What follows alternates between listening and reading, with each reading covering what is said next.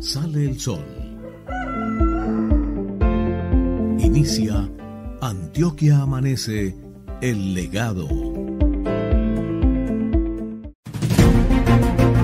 A esta hora, todo un departamento se entera de la actualidad política y administrativa. Con ustedes, Luisa Fernanda Restrepo, Elkin Lavó y Juan Pablo Vélez. Bienvenidos.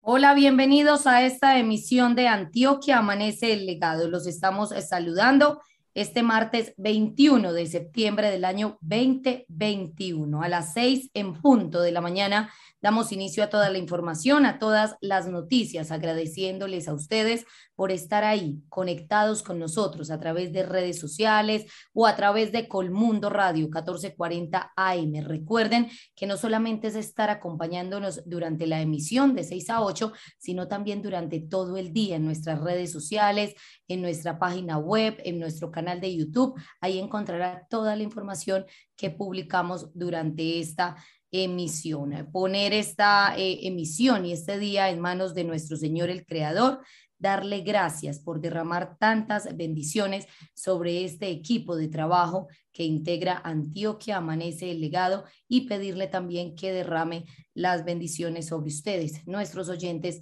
y nuestros cibernautas. Damos inicio entonces a toda la información, a todas las noticias y saludamos entonces a la mesa de trabajo, recordándoles que nuestro productor es Carlos Ramírez y nuestro realizador audiovisual es Leonardo Chica. Vamos a saludar entonces eh, primera, primero, primero, primero a Juan Pablo Vélez.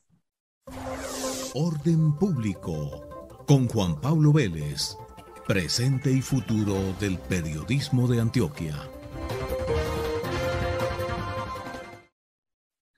Luisa, buenos días. Un saludo muy especial para usted, para todos los compañeros de la mesa de trabajo, por supuesto para todas las personas que hasta ahora nos ven, nos siguen y nos escuchan a través de las diferentes redes sociales de Antioquia Amanece el legado. Feliz inicio de este martes 21 de septiembre. Gracias por, por madrugar con nosotros, por estar en esta nueva emisión de Antioquia Amanece el legado. Iniciamos como siempre con temas de orden público y en despliegue de la estrategia para atacar el homicidio en coordinación con la Fiscalía General de la Nación y con el apoyo de la Alcaldía de Medellín, pues se logró la judicialización y captura de quien sería el responsable de un homicidio en el centro de Medellín el pasado mes de junio.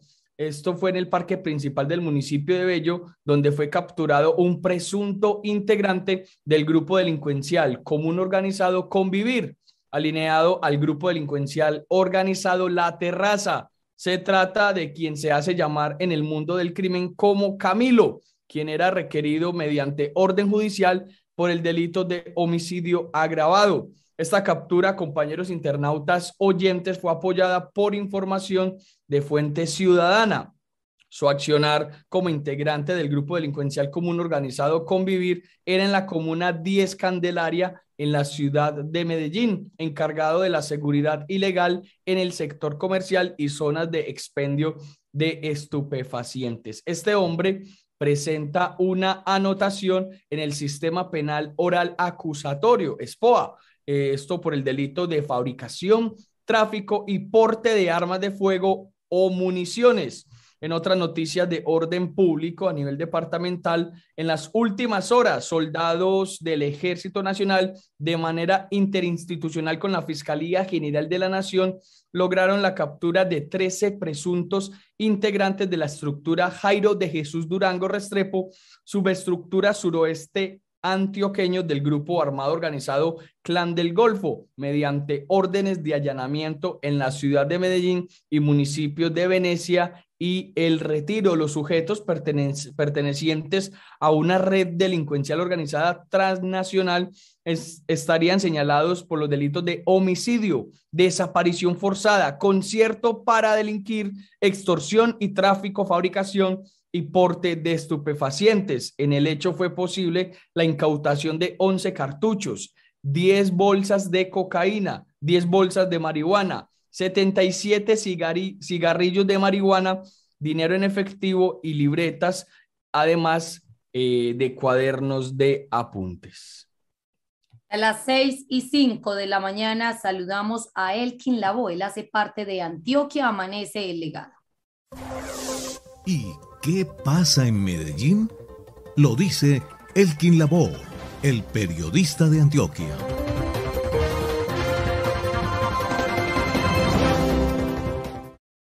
Hola Luisa Fernanda, el saludo cordial para usted, compañeros internautas. Somos Antioquia Amanece el legado. Recuerde nuestra cuenta en Twitter, arroba ANT Amanece. También nos ven, nos escuchan a través de nuestra cuenta de Facebook Live. Somos Antioquia Amanece el legado. Tenemos un canal de YouTube para todos ustedes. Por favor, activen la campanita para que les llegue toda la información a través de nuestro canal de YouTube Antioquia Amanece el Legado. www.antioquiaamanece.com es nuestro sitio web y desde Medellín para el mundo, Colmundo Radio 1440M también a través de las ondas hercianas transmitimos para todos ustedes. Mucha atención con una oferta académica que abarca 70 programas entre tecnologías, pregrados, especializaciones y maestrías,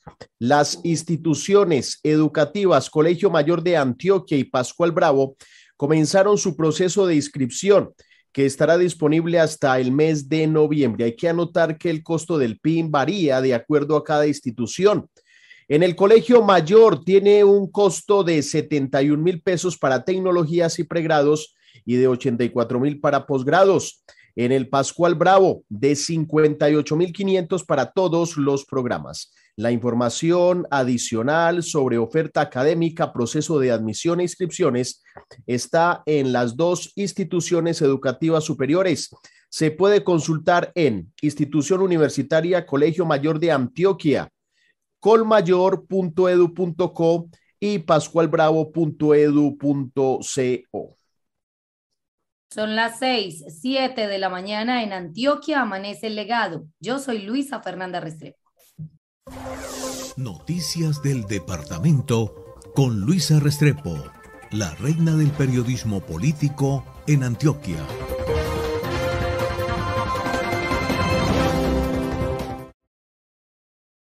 Desde la gobernación de Antioquia nos informan que la Secretaría de Salud del departamento se une a la Semana Andina y Centroamericana para la Prevención del Embarazo en la Adolescencia. Este año en Colombia la conmemoración será del 20 al 24 de septiembre y tendrá como eje central la educación integral en sexualidad como un derecho y un factor protector en la prevención del embarazo en la infancia y en la adolescencia, con el propósito entonces de generar conciencia se realizó en el auditorio del Instituto para el Desarrollo de Antioquia, IDEA, eh, a través de la Secretaría de Salud de Antioquia, el Ministerio de Salud y la Organización Panamericana de Salud, un evento pedagógico alrededor precisamente de este tema, la prevención del embarazo en la adolescencia. Pues hay que contar que las cifras, según nos reportan desde el eh, Departamento de Antioquia, en eh, Antioquia, el embarazo adolescente ha disminuido en los últimos años. Sin embargo, las estadísticas aún mantienen las alarmas encendidas frente a este tipo de situaciones. Ya son las 6 y 8 de la mañana. Con respeto, profesionalismo y veracidad, entregamos la información de lunes a viernes de 6 a 8 de la mañana. Esto es Antioquia Amanece, el legado. La Nación habla en Antioquia Amanece el legado. Seis de la mañana, nueve minutos. Hay una información que no solamente traspasa el departamento de Antioquia, sino que traspasa fronteras. a propósito de nuestro territorio, porque mucha atención. Ha anunciado la Corte Internacional de Derechos Humanos que juzgará a Colombia por desaparición forzada en el marco de la famosa Operación Orión.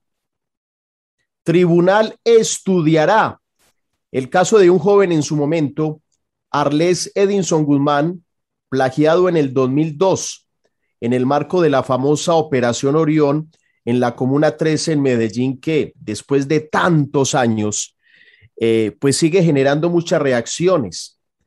La desaparición, la muerte de muchas personas, cuando el ejército y la fuerza pública se tomaron uno de los sectores más tradicionales y populares de Medellín.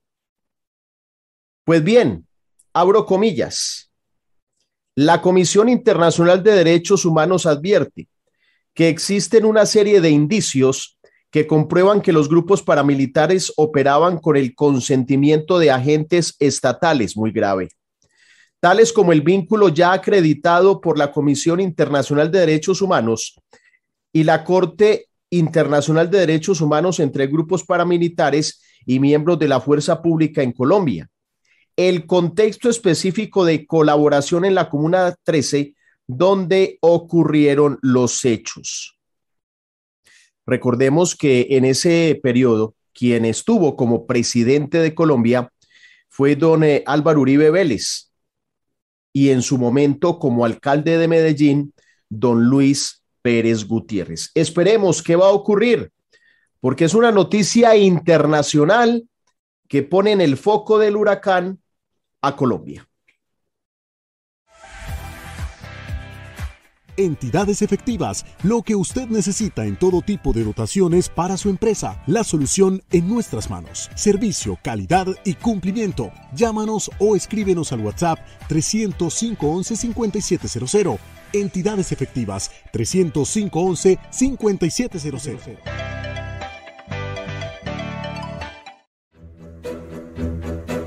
¿Nos pica la lengua? Mm, ¿Con qué irán a salir?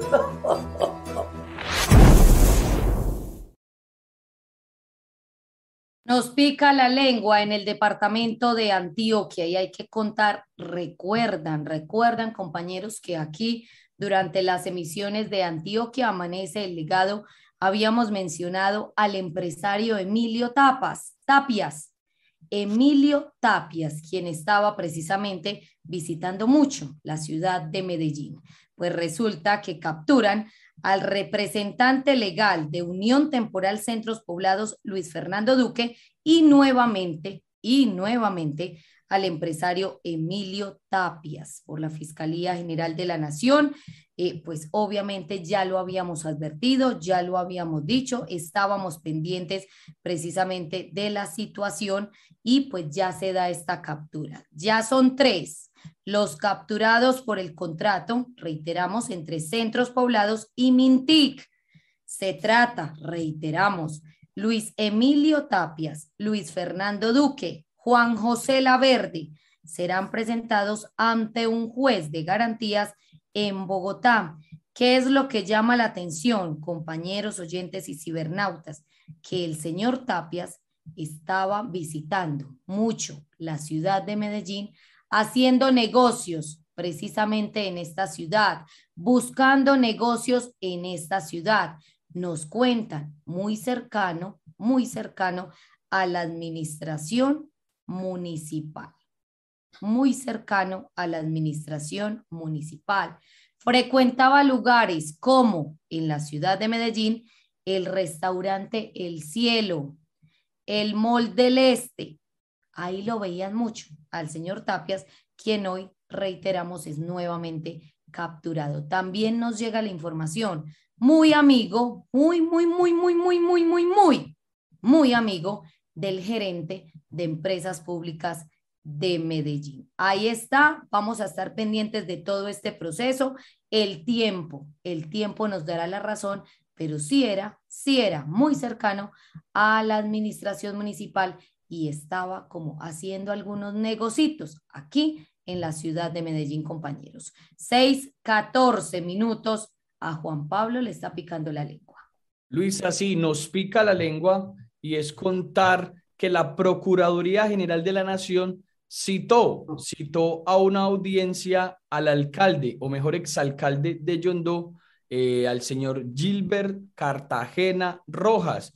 El exalcalde estuvo en el periodo 2016-2019 por presuntas irregularidades en un contrato de obra suscrito con el consorcio Ecoyondó, consorcio Ecoyondó para el mejoramiento de vías terciarias del municipio. Esto era mediante la construcción de placa huella por un valor de 8.659 millones de pesos. 8.659 millones de pesos es eh, por lo que citaron entonces al exalcalde Gilbert Cartagena Rojas del municipio de Yondó. Compañeros internautas oyentes, al parecer, eh, al suscribir este negocio jurídico, el exmandatario habría omitido solicitar una autorización previa al Consejo para comprometer unas vigencias futuras, futuras ordinarias por un valor de 5 mil millones de pesos esta conducta, de acuerdo con la Procuraduría, eh, presuntamente se habría conllevado a la asunción de compromisos que afectaban entonces las vigencias futuras ordinarias en el tiempo para el municipio de Yondó. Eh, para este ente de control, compañeros internautas oyentes, eh, y con esta posible conducta del exalcalde, el investigado podría haber desconocido sin justificación alguna el principio de anualidad que rige entonces en materia presupuestal. La Procuraduría Provincial de Barranca Bermeja calificó posiblemente una falta de Cartagena Rojas como gravísima eh, cometida con culpa grave, culpa grave. Entonces, en ejercicio de su defensa, el disciplinable podrá solicitar o aportar las pruebas necesarias que considere pertinentes durante una audiencia virtual que se cumplirá el próximo o que se, eh, que se cumplió el próximo 26 eh, de septiembre. Se va a cumplir el próximo 26 de septiembre del presente año a partir de las 9 de la mañana. Reitero, Procuraduría General de la Nación citó a audiencia al exalcalde de Yondó, Gilbert Cartagena Rojas, para que explique esas posibles o presuntas irregularidades en la construcción de placa huella por un valor de 8.659 millones de pesos. El turno es para Elkin, que le está picando la lengua también? Pues yo diría que hasta hicieron la ola. ¡Eh! Por allá Luisa se paró. ¡Eh! No, Luisa no estuvo. ¿Qué cantidad de gente? Ojalá que haya habido todos los protocolos de bioseguridad.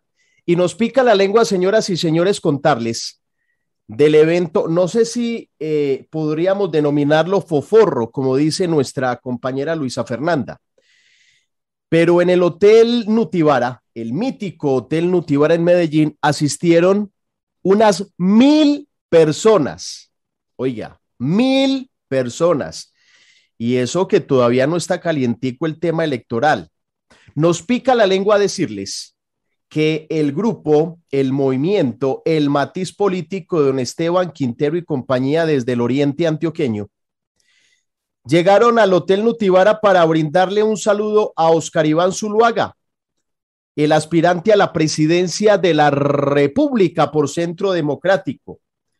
Punto número uno, los asistentes. Esteban Quintero, Andrés Julián Rendón, el ex alcalde de Río Negro, que por allá lo tienen guardadito, o sea, guardadito en términos políticos. Ojo con la expresión que hay que terminarla bien. Natalie Vélez, concejal de Medellín. María Paulina Aguinaga, concejal de Medellín. Algunos diputados del departamento de Antioquia nos advierten. Y entonces, señoras y señores, hasta hicieron la ola. ¡Eh! José Obdulio Gaviria también estuvo. Pero resulta, y la noticia, es que Natalie Vélez ha declinado su aspiración a la Cámara de Representantes. ¿Cómo? Sí, sí, eh, ah, sí. Entonces, señoras y señores, ella estaba muy dudosa en este tema. Me dice que Esteban Quintero por la mañana, por la tarde, por la noche, por la mañana, por la tarde, por la noche la llamaba. Bueno, ¿va a aspirar o no va a aspirar? Claro, es que son 20 mil votos de la concejal más votada en la historia, la y el concejal más votado y votada en la historia de nuestro territorio, de Medellín. Punto número uno. Ella advierte, y es una frase muy de mi abuelita, voy a parafrasear lo que ella nos dijo. Es mejor pájaro en, pájaro en mano que cien volando, porque es que tiene en este momento fija una curul a Consejo de Medellín. Punto número dos. Quiere ser alcaldesa de la ciudad. Es disque el sueño de doña Natalie Vélez y por eso intenta no desviar el camino. Ahí tiene el sueño, ser alcaldesa de la ciudad. Punto número tres. Preguntamos y le preguntamos directamente a ella este tema antes de declinar en su aspiración a la Cámara de Representantes. Su pareja sentimental, y me disculpan que me meta en la casa de ella, no esposos, su pareja sentimental, novios, mmm, trabaja en la gobernación de Antioquia. Y yo hasta le pregunté directamente, venga, ojo con esto, porque él trabaja en la gobernación, ustedes viven juntos, porque no es para meterme en sus cobijas, pero recuerde que usted va para un puesto de elección popular regional, Cámara de Representantes, y él trabaja en la gobernación, no habría inhabilidad. Me dijo, no, porque él no es ordenador del gasto. Y mi duda, antes de renunciar, mi duda tiene que ver con preservar la curul como concejal de Medellín. Ahí está el tema. ¿Quién va a estar? Tenemos el nombre, señoras y señores, la dupla que va a tener don Esteban Quintero como candidato al Senado. Juliet Sánchez, ¿la recuerdan? Juliet Sánchez hizo parte del gabinete de la alcaldía del municipio de Bello. Trabajó en el INDER de Bello y actualmente se anuncia que será la fórmula de Esteban Quintero. Con respeto, con respeto. Una cosa es con chicha y otra con limonada. ¿Por qué? Luisa, Juan Pablo, internautas oyentes, el caudal electoral que tiene doña Natalie Vélez es grande. Y por eso, claro, Esteban no es bobito, Esteban Quintero no es bobito. Venga, venga, venga, hagamos dupla pero al final no se dio ese tema. Natalie Vélez declina su aspiración a la Cámara de Representantes. Elkin, se veía venir, se veía venir, aunque nos aseguraban, nos aseguraban que la señora Natalie Vélez iba a aspirar a la Cámara de Representantes, a mí por otro ladito, por otro ladito, por otras fuentes, me decían que ella estaba muy dudosa, Finalmente, como usted lo acaba de anotar, el equipo toma entonces la decisión, toma la decisión de, eh, de que Natalie pues se quede ahí, se quede en el Consejo de Medellín. Recordemos que si Natalie Vélez renunciaba a la corporación, entraría entonces la señora Leticia Orrego. La recuerdan ustedes, fue secretaria general del Consejo de Medellín y hoy está como registradora especial. Ahí queda el tema cambian las decisiones, cambian los planes, pero ahí está la decisión que toma entonces el equipo político. Luisa, también hay que recordar, compañeros internautas oyentes, que lo mismo pasó en su momento para las elecciones eh, regionales, alcaldías, gobernaciones. Ella en su momento, siendo concejal en el periodo pasado también, pues dijo que quería aspirar a la alcaldía de Medellín. Incluso fue precandidata, fue precandidata a, la alcaldía y de un momento a otro pues pasó lo mismo, declinó su aspiración y volvió a ser candidata pero al Consejo de Medellín. Con una diferencia, con una diferencia. Pues claro, la di pues claro. No tenía que perder curul. La diferencia es que eh, ella sigue enrutada pensando en ser alcaldesa de Medellín y en esa eh, aspiración anterior pues uno diría que quería primero visibilizarse y segundo recuerde algo que pasó dentro de Centro Democrático, yo que tengo memoria pobre, lo cuento a esta hora. Les dijeron, quien vaya a ser aspirante a la alcaldía por Centro Democrático no puede aspirar más al Consejo de Medellín. Y ella dijo, no, no, no, no, me quedo de pronto sin lo uno, sin lo otro. El que incumplió fue don Jaime Mejía, que fue aspirante a la alcaldía de Medellín, incumplió los pactos, siguió siendo concejal de la ciudad y con algo peor, peor, para los que votaron a favor de él. Y es que unos meses antes de terminar su labor como concejal aceptó un puesto en el exterior y dejó votada la curul. Dejó votada la curul en el consejo. Entonces uno diría que aquí hay una diferencia entre lo de Natalí. Eso sí, uno entiende que dentro de los diferentes partidos, señoras y señores, hay matices, el uno cuestiona al otro, pero sinceramente dentro de Centro Democrático, me disculpan la expresión, hay unos buitres que buscan dañar el uno al otro. ¿Por qué lo digo? La voz, la voz, ¿cómo te parece que es que el novio de Natalie trabaja en la gobernación? Y eso no se puede dar ella como aspirante a la Cámara. Eh, él tuvo que haber renunciado. Y nos advierten que él no era ordenador del gasto y que eso pues no habría ningún tipo de dificultades. De todas maneras, como diría el pibe Valderrama, todo bien, todo bien, sigue como concejal de Medellín. Compañeros, vean, los oyentes son acuciosos y nos cuentan. Es que Esteban Quintero, Esteban Quintero quería tener dos cámaras, quería tener dos cámaras, como normalmente lo buscan los candidatos al Senado, para fortalecer precisamente esa candidatura. Se le habría puesto difícil el tema entonces a Natalie Vélez, se asustaría entonces porque ya la votación se dividiría en dos cámaras. Ahí está la duda, ahí está la inquietud y cada quien, cada quien tiene sus corazonadas, como decimos los antioqueños. Y si se tomó esa decisión, por algo habrá sido. Los equipos políticos son los que saben qué hacer y qué no hacer precisamente de cara a las elecciones al Congreso de la República. Ahí está la información y este es nuestro primer invitado. Los protagonistas de las noticias en la línea.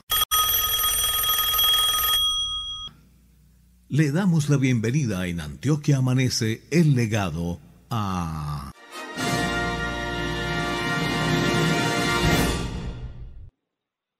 Él es John Jairo Roldán, congresista por el Partido Liberal en el departamento de Antioquia. Congresista, buenos días, bienvenido a los micrófonos de Antioquia, amanece el legado.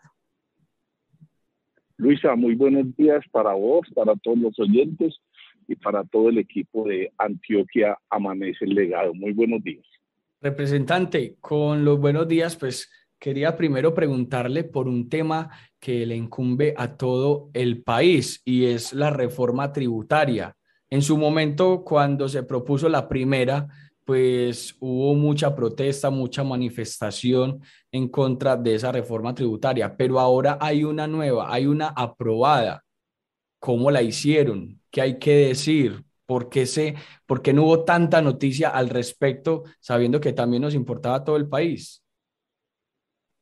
Sí, Juan Pablo, muy buenos días. Eh, sí, efectivamente, el gobierno nacional, eh, por allá por los días del mes de abril, radicó una reforma tributaria. En su momento, el ministro de Hacienda, el doctor Alberto Carrasquilla, radicó una reforma tributaria supremamente ambiciosa, una reforma tributaria que tocaba pues todos los aspectos tributarios del país, todos los sectores, inclusive eh, la canasta familiar, eh, la gente asalariada del país. Y usted bien lo sabe que esta reforma se cayó, esta reforma eh, motivó las manifestaciones que se dieron en todas las calles y por muchos sectores y por muchos colombianos que respetuosamente se pronunciaron contra esta reforma esta reforma, las comisiones conjuntas económicas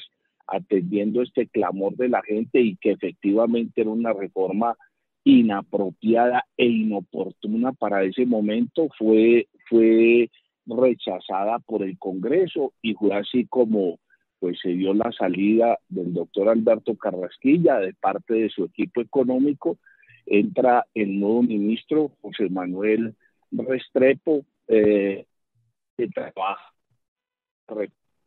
unos parámetros muy primero. Se le está cortando. Sí, representante, nos ubicamos por favor bien para que la señal entonces eh, nos llegue con calidad. Ahí nos escucha. Sí, Luis, ahí te estoy escuchando. Reiteremos, por favor, el último párrafo. Sí, y fue así como se hizo una nueva reforma en cabeza del nuevo ministro de Hacienda, el doctor José Manuel Restrepo.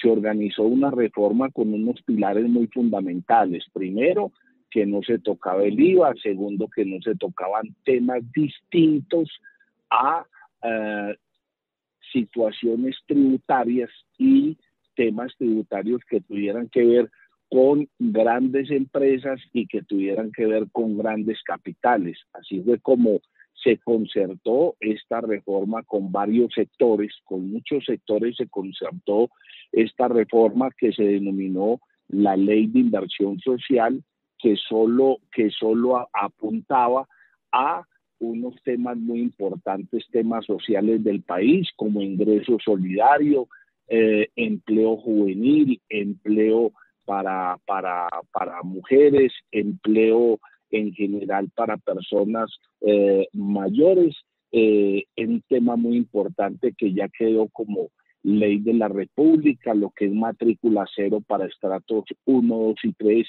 en educación superior, que contempla educación universitaria, técnica y tecnológica, y aspectos, aspectos supremamente que tienen que ver con la reactivación después de la pandemia o en el momento que estamos de la pandemia. Y por eso, pues, la gente entendió, los sectores políticos entendimos que esto es una reforma sana, además necesaria y que, y que hizo honor a lo que se había dicho y al reparo que la gente puso en las calles. La reforma supremamente importante porque todos estos problemas, todos estos programas sociales, el programa de apoyo al empleo formal, ingreso solidario, matrícula cero y también unos capítulos muy importantes con los entes territoriales para reactivar sus finanzas. Básicamente, eh, Luisa Juan Pablo, eso es la ley de inversión social que fue que fue sancionada por el señor presidente el pasado, ya hoy hace ocho días, el pasado, el pasado martes, o sea que ya es ley de la República, porque también se necesitaba de manera inmediata para temas que estaban ya como el programa de apoyo al empleo formal e ingreso solidario ya estaban vencidos porque venían de eh, unas, unas leyes que habían sido reiteradas eh, inicialmente por decretos y después por leyes, pero ya estaban, ya estaban vencidos.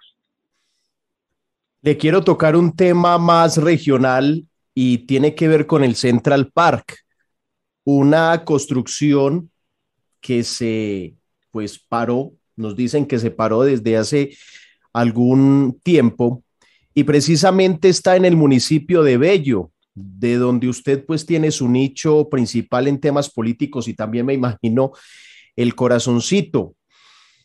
Yo noto, y, aquí voy a generalizar, no voy a entrar a particularizar en usted, pero noto el silencio de muchas personas que son de la actividad política del municipio de Bello precisamente en torno al Central Park, porque alguien me dijo, se le advirtió, se le recomendó, se le anunció al señor exgobernador Luis Pérez Gutiérrez sobre los inconvenientes que iba a generar el Central Park. Y la verdad, amigo Roldán, uno pasa por allá y ve tan triste ese sector. ¿Usted qué piensa? Elkin, muy buenos días. No, yo tengo una posición muy clara con el Central Park, eh, Elkin y oyentes. Yo soy amigo del Central Park.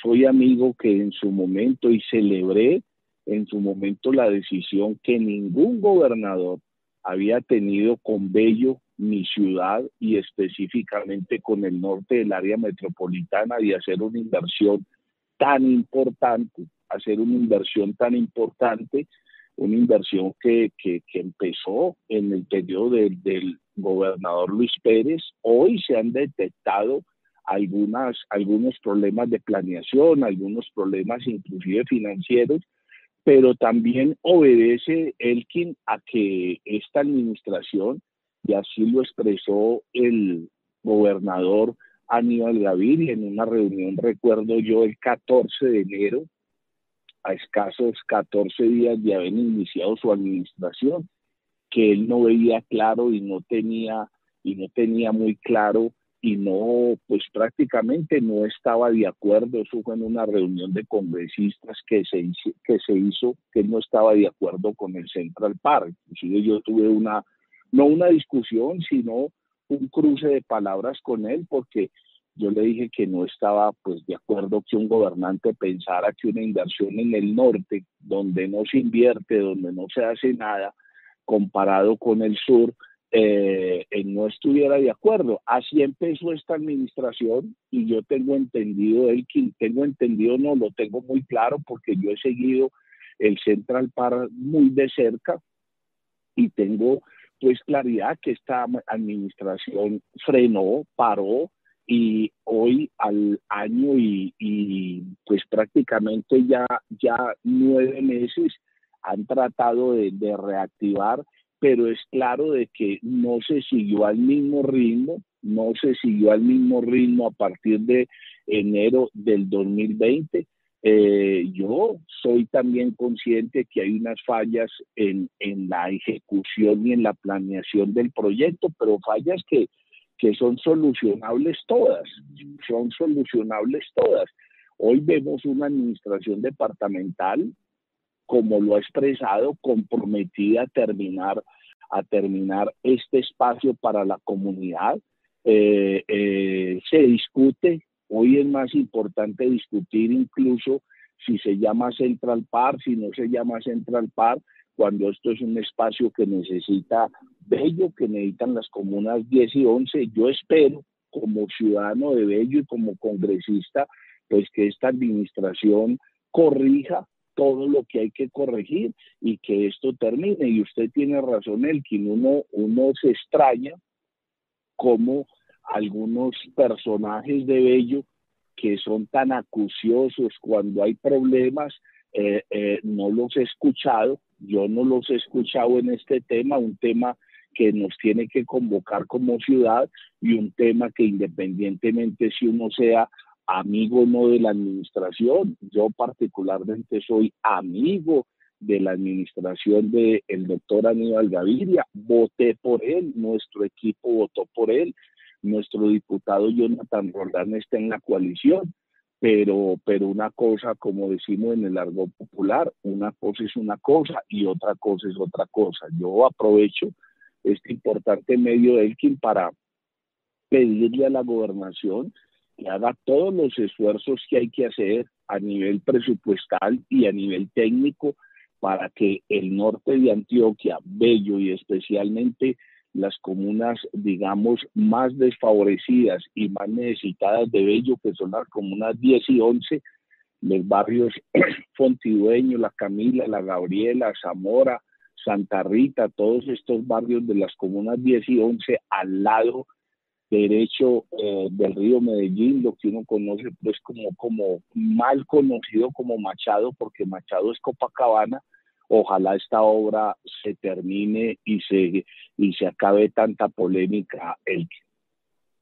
Representante, un oyente me pide y me solicita preguntarle sobre su caso eh, precisamente con San Andrés, que la gobernadora, que Furel. Yo realmente, realmente no me acuerdo de ese proceso, pero los oyentes nos piden que lo recuerde y que nos cuente en qué etapa va. ¿Ya se archivó? ¿Se cerró? ¿Está vigente? ¿Qué pasó con eso? Nosotros, Luisa, es normal que tengamos pues, procesos dentro de lo público como congresistas, como alcaldes, como gobernadores, como expresidentes, efectivamente, eh, eh, muy acucioso el, el oyente. Yo tengo un proceso en la Corte Suprema porque una persona dentro de un proceso muy grande a nivel de a nivel de el departamento de, San Andrés eh, dice que yo pues prácticamente sin, sin, sin conocer como, como conocen muchos a San Andrés, que yo recibí unos dineros para mi campaña del año 2014, afirmación que es totalmente eh, eh, falsa. Eh, ese proceso lo ha atendido, como siempre, en los estrados judiciales, en este caso por, como congresista en la Corte Suprema de Justicia, ya las personas, inclusive la persona que dijo esto en su momento, pues eh, reitera que eso es una información de oídas que él tiene y la persona que él dice que me dio estos dineros para mi campaña, no solo una, sino dos veces, esta persona ha reiterado, pues primero, que no vota conmigo electoralmente, pues que me conoce porque, porque pues uno es una persona conocida. Yo también conozco el empresario, como usted lo dice el oyente, que está muy bien informado, un empresario de una empresa que se llama Purel. El empresario ha ratificado que en ningún momento me ha dado ningún recurso para mis campañas, que inclusive no me apoya a mí electoralmente porque apoya otros procesos políticos Incluso este, en este proceso, Luisa, ya pasamos a través de mis abogados, porque terminó la etapa probatoria, pasamos una, un, oficio de preclusión y yo estoy esperando que la Honorable Corte Suprema defina en ese sentido, pero este es un proceso que ya está en su etapa en su etapa final y estoy supremamente tranquilo, estoy supremamente tranquilo porque yo no tengo absolutamente nada que ocultar en ese sentido. Normal que en esta etapa electoral, inclusive eh, eh, pues la misma clase política, la misma clase política se dedique a, sacar artículos y a, y a comentarle a algunas personas que tienen influencia en medios de comunicación de esta situación, una situación que, que yo no, no, no me avergüenzo de ella, una situación que eh, le he dado frente como le tengo que dar con mis abogados, pero estoy seguro que vamos a salir adelante de esta investigación que tiene la Corte Suprema de Justicia, Luisa. Representante, finalmente, por mi parte, ¿qué piensa usted cuando Luis Pérez le dice al presidente del Partido Liberal, César Gaviria, que el Partido Liberal ha perdido la visión de presidencia porque está apoyando a Alejandro Gaviria, quien va a aspirar por firmas y no van a apoyar a alguien que quizás se quiera lanzar por el mismo Partido Liberal. No, esa es una posición del el expresidente César Gaviria, posición que compartimos muchos en el sentido de, de, ver en Alejandro Gaviria una excelente persona, un excelente ser humano, un excelente funcionario y un excelente candidato a la presidencia. Pues en el Partido Liberal esta discusión se empieza a dar, se empieza a decantar. Eh, hay sectores que pues estarán con otros candidatos. Hoy eh, eh, amaneció el senador Luis Fernando Velasco invitando al Partido Liberal a, integrarse a integrarse a una de las coaliciones de, de, izquierda y cada, cada persona lo puede lo puede manifestar. Eh, efectivamente el partido tendrá que hacer un proceso al interior del partido para definir un candidato único eso no está claro. Sí es claro que, que el doctor César Gaviria ha manifestado, ha, manifestado su, su, su, querer que Alejandro Gaviria sea, sea candidato presidencial y en eso particularmente quien les habla, quien les habla Juan Pablo, estoy totalmente de acuerdo en espera de un proceso que hará el Partido Democrático. Si termina siendo Alejandro Gaviria, pues motivaremos a nuestros amigos de ideas liberales, pues para que apoyemos a Alejandro Gaviria o en su defecto el candidato que, que define el partido. Ahora cada persona pues tiene, tiene la libertad de manifestar su candidato. Mi candidato es Alejandro Gaviria y esperemos que en el proceso que se defina al interior del partido, termine siendo Alejandro Gaviria el candidato no solo del Partido Liberal, de muchos partidos y del ciudadano y a pie a través de firmas, como en su momento lo hizo el doctor Aníbal Gaviria, una combinación de firmas y una combinación de coalición de partidos.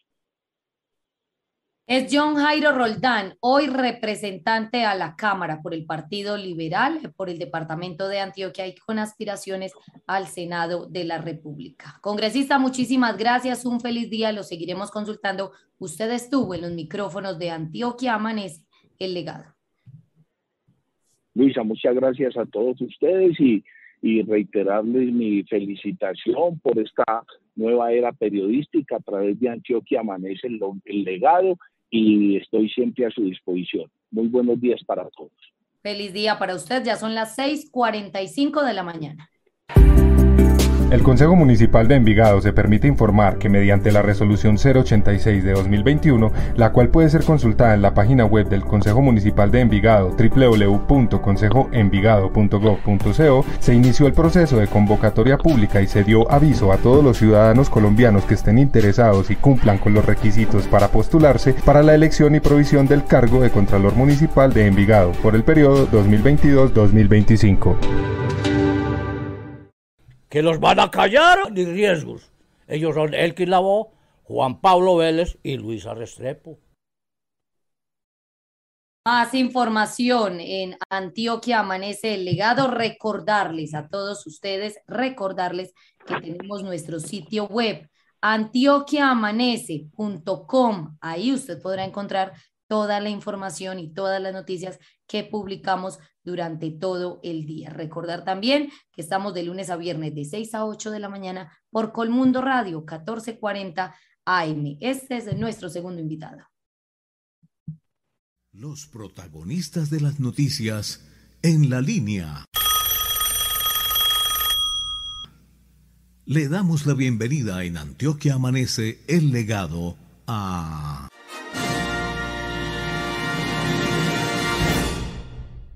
Él es Carlos Mario Mejía, más conocido como el Flaco Mejía, secretario de Movilidad en la ciudad de Medellín. Secretario, buenos días. Bienvenido a Antioquia Amanece el Legado. Lisa, Elki, Juan Pablo y a todos los oyentes de Antioquia Amanece el Legado, muy buenos días. Secretario, preocupados con la situación de semáforos en el sector de la Alpujarra. ¿Qué es lo que está pasando? ¿Qué sucedió? Luis, absolutamente. Eh, nosotros iniciamos eh, la labor con el tema de las marchas, eh, se dio vandalización de algunos cruces semafóricos en esa época, luego terminaron las marchas, pero se siguieron robando el cobre de los semáforos, las afectaciones en las intersecciones en las marchas fueron de 97 intersecciones dañadas, después el robo de cables ya no fueron 97, sino 133 eh, episodios de robo de cables. Hay una mafia establecida del cobre en la ciudad de Medellín. Estas denuncias ya se han hecho ante la Secretaría de Seguridad, ante la Policía Nacional, ante la misma Fiscalía. Se eh, tienen ya seguimientos y, e individualizaciones que están eh, en, en, en miras de que se conviertan en judicializaciones y esperemos pues que el daño que le están haciendo a la ciudad eh, sea, sean atrapados los, autores intelectuales y además los autores materiales de los hechos. Pero lo que más nos preocupa es que últimamente han venido simplemente cortando con eh, tenazas especiales los cables y no se roban el cobre. Y en puntos neurálgicos de la ciudad. Lo que quiere decir es que hay un eh, eh, plan macabro para desestabilizar sectores importantes de la ciudad y donde hay una movilidad muy roída. Plan macabro, uy, esa expresión me, me dio, me dio urticaria, plan macabro. Es más, eh, uno ha notado en diferentes sitios de la ciudad de Medellín, inclusive hace no menos de un mes a través de nuestra cuenta de Twitter personal, eh, hasta nos pronunciamos en el tema, en el sector de la 80, una gran cantidad de semáforos dañados donde eh, la movilidad de, se hace y se hacía y se hizo en su momento imposible con tanto semáforo dañado. Mm, ¿Cuál es el objetivo desestabilizar la ciudad, esto va en contra del alcalde, esto va en contra de usted, porque cuando hablamos de un plan macabro, hay que preguntar más sobre el tema. Es la pongo de esta manera.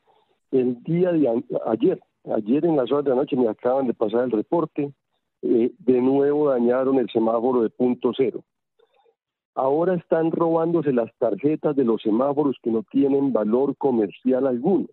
Hacen el daño, se roban la tarjeta y obviamente pues que eh, se ocasiona el daño a la red semafórica. Se viene cortando con pinzas especiales los cables, no se roban el cobre.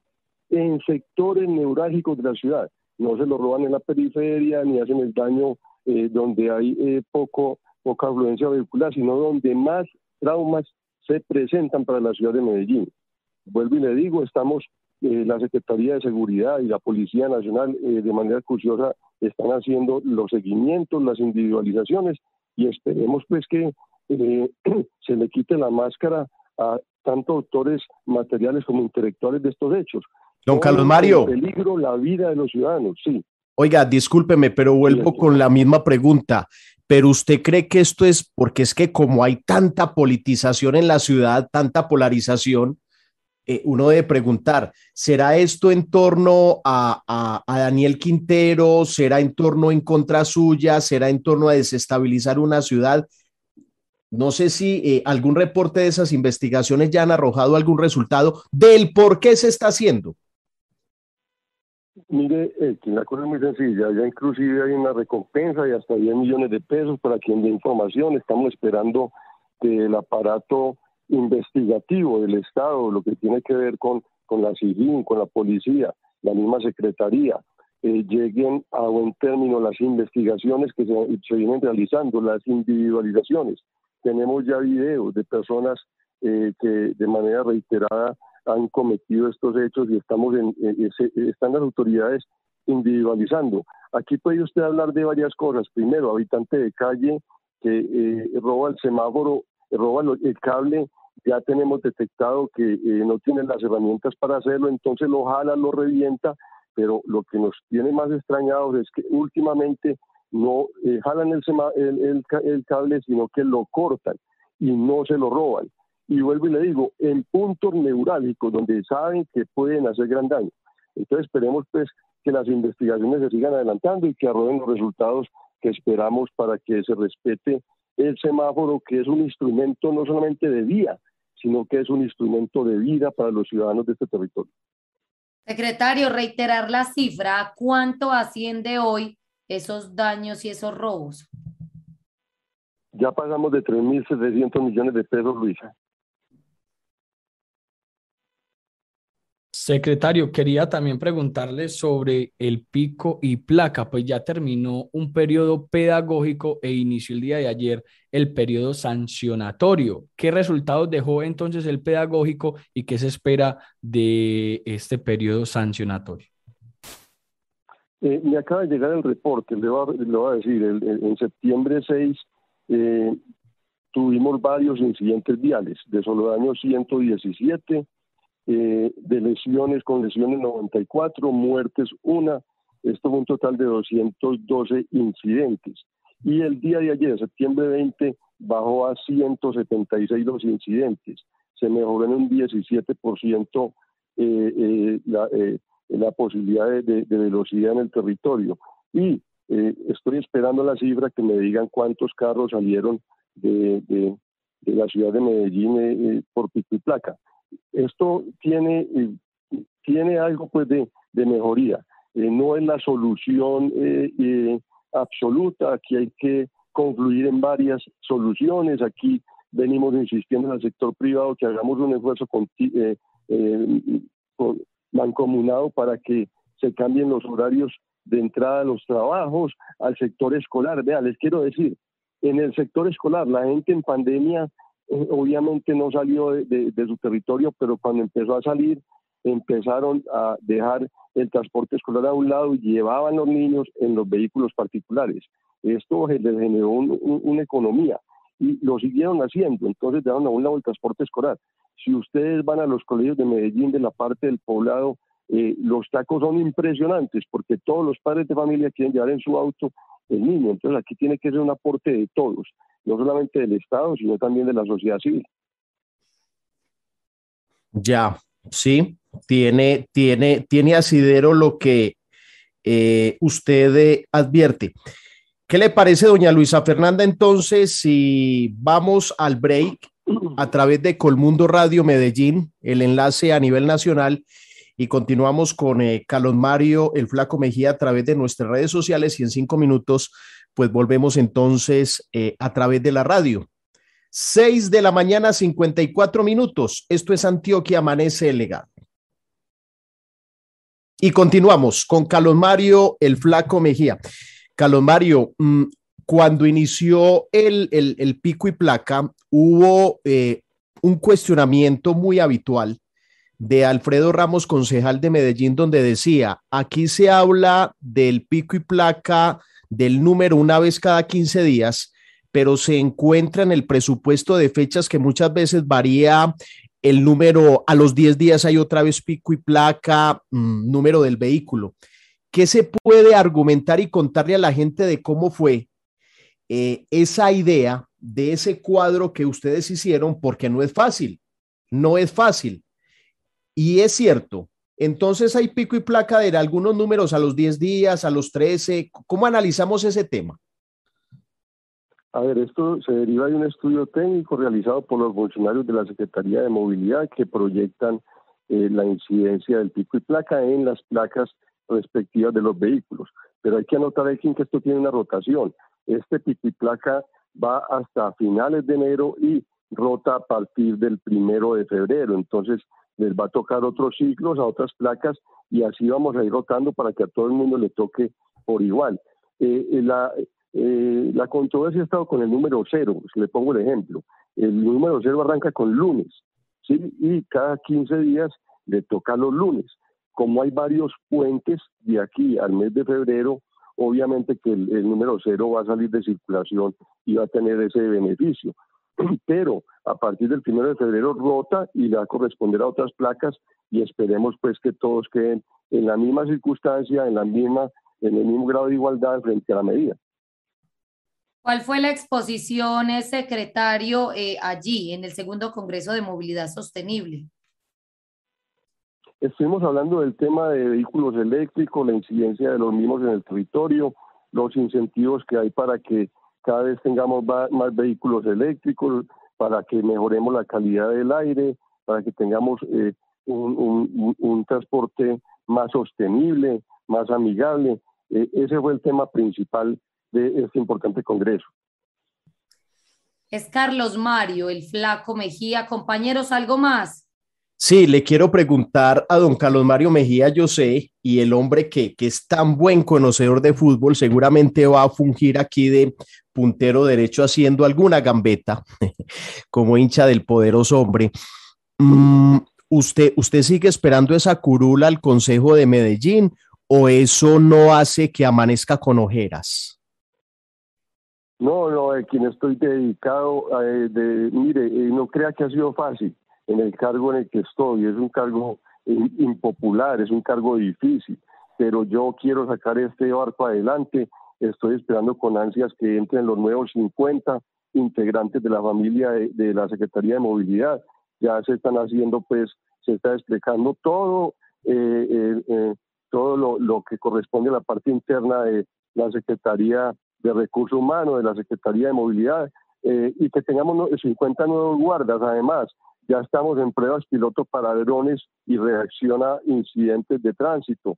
Estamos además en una prueba piloto para eh, semáforos eh, que tengan algo distinto al cobre, semáforos eléctricos, semáforos solares. Aquí queremos apostarle a esto y estoy dedicado 100% a esto y no estoy gambeteando, estoy diciendo la realidad y es que quiero sacar adelante esta Secretaría de tiene razón, ahí no está gambeteando y es un puesto y es un puesto demasiado impopular. Es más, lo hablamos antes de, de usted asumir eh, la posibilidad de ser secretario y yo le decía, es un reto muy grande porque es que la verdad, y nos disculpan que eh, aquí haya eh, algún análisis y si hay juicio de valor, la disculpa debe ser doble. Pero pocos secretarios de movilidad han tenido buen puntaje en los últimos años aquí en Medellín por la cantidad de tacos y de situaciones. Es más, para terminar, porque me parece que hay que aprovecharlo usted como secretario de movilidad ante tanta pregunta de la gente y del periodista.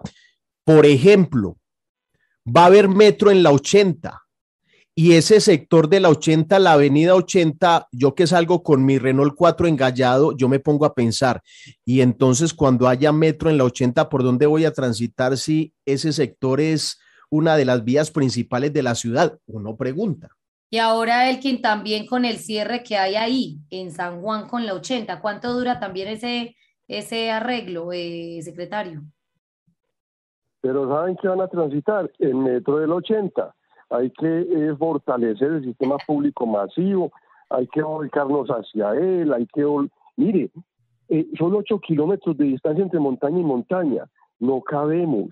Si usted fila los vehículos desde punto cero, el 10% del parque automotor que transita en la ciudad de Medellín, si lo fila uno por uno, la fila llega hasta Coveñas, Elkin. Este, y aquí tenemos que, como sociedad, tomar medidas. Sí, el impopular es el secretario, Listo, yo me aguanto esa impopularidad. Sí, pero qué bueno que tomemos como sociedad la decisión de apostarle todos, no salir solo en el carro, no llevar el niño al, colegio y mandarlo en transporte escolar, utilizar el sistema de transporte público masivo. Esto es de todos, esto no es de un personaje eh, que yo sé que me estoy ganando impopularidad y, y, bueno, lo, eh, lo, tengo que afrontar con todas las ganas, la energía y el deseo de hacer las cosas bien pero esto es de todos, esto no es de una sola persona y, no es tampoco de una sola administración. Oiga, me, me disculpan los compañeros, yo dije que era la última, pero no me puedo aguantar. A esta hora volvemos también después del break a través de Colmundo Radio 1440M de nuevo en las ondas hercianas. Hay un video muy conocido y, para terminar esta nota eh, un poco más deportiva, más folclórica. Hay un video muy conocido por allá cuando Medallo quedó campeón en el 2002, que Alfredo Gutiérrez, previo al partido ante Pasto, eh, cantaba el tema Grita el pueblo clamoroso. Oiga, y se vio usted ahí bailando. Es más, yo, yo veo ese video y lo ahora y yo digo, no, el flaco aumentó 10 kilos, cantando de Moreno a Comezaña y volvió Comezaña a tu equipo. Y volvió Comezaña al equipo y eh, esa fue una de las satisfacciones más grandes de, de, un hincha del, poderoso. Ese 2002 fue inolvidable y esperemos pues que eh, con Comesaña se retome el rumbo y, logremos tener a Medellín encumbrado donde se merece estar. Es Carlos Mario Mejía, secretario de Movilidad en la ciudad de Medellín, más conocido como el Flaco Mejía. Secretario, muchísimas gracias, un feliz día. Lo seguiremos consultando. Recuerde que usted estuvo en los micrófonos de Antioquia Amanece el Legado. A ustedes un millón les pague, un abrazo bien grande y a los oyentes igualmente todo el corazón. Y si no hay taco, lo estaremos visitando en estos días. y, si hay taco, montes el metro. Y venga, venga, venga. Y si yo no quiero montarme en el metro, entonces, ¿qué hago, pues? Aguantarse el taco. No, entonces yo tengo que montarme en un sistema masivo de transporte y si la gente no quiere, y si quiere uno montarse en su Renaultito 4 engallado montes en el redolcito, ya dije a Luisa y a Juan Pablo para que ocupen menos vaya vial. Muy bien. Secretario, muchísimas gracias. Feliz día. Ya son las 7 y 3 de la mañana. Oigan, jóvenes, llegó la Semana de las Juventudes 2021 con actividades geniales, inauguración y exhibición en la nueva pista de skate, toque pues parce, feria de emprendimiento y empleo juvenil, congreso de influenciadores, competencias de danza, deporte, desafío de las juventudes y mucho más. Y cerraremos con un gran concierto. Prográmate y consulta todos los eventos en www.itagüí.gov.co o en nuestras redes sociales. Itagüí Ciudad de Oportunidades es el legado, lo que es noticia.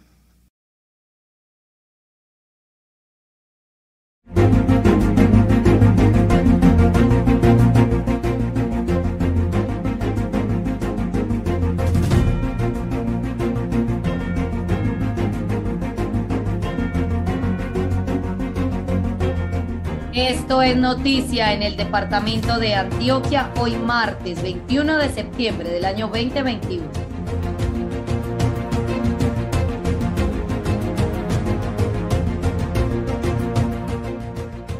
En despliegue de la estrategia para atacar el homicidio en coordinación con la Fiscalía y con el apoyo de la Alcaldía de Medellín, se logró la judicialización y captura de quien sería el responsable de un homicidio en el centro de Medellín el pasado mes de junio. En el parque principal del municipio de Bello fue capturado un presunto integrante del grupo delincuencial común organizado Convivir, alineado al grupo delincuencial organizado La Terraza. Se trata de quien se hace llamar en el mundo del crimen como Camilo, quien era requerido mediante orden judicial por el delito de homicidio agravado.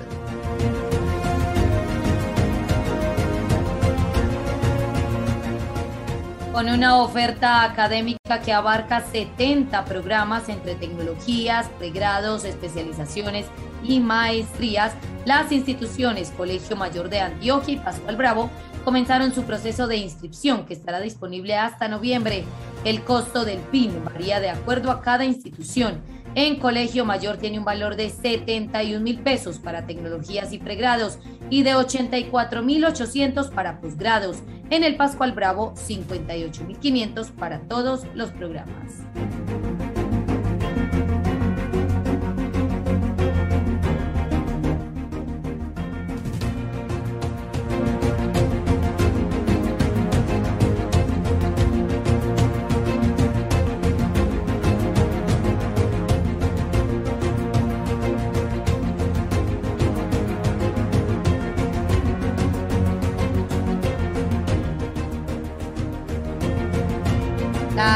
Secretaría de Salud de Antioquia se une a la Semana Andina y Centroamericana para la prevención del embarazo en la adolescencia. Este año en Colombia la conmemoración se extenderá hasta el 24 de septiembre, de septiembre y tendrá como eje la educación integral en sexualidad como un derecho y un factor protector en la prevención del embarazo en la infancia y la adolescencia.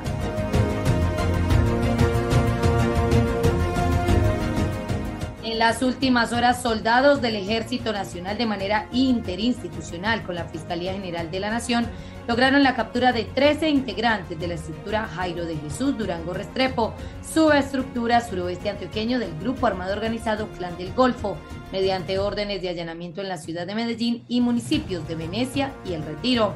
Los sujetos pertenecientes a una red de delincuencia organizada transnacional estarían señalados por los delitos de homicidio, desaparición forzada, concierto para delinquir, extorsión y tráfico, fabricación y porte de estupefacientes.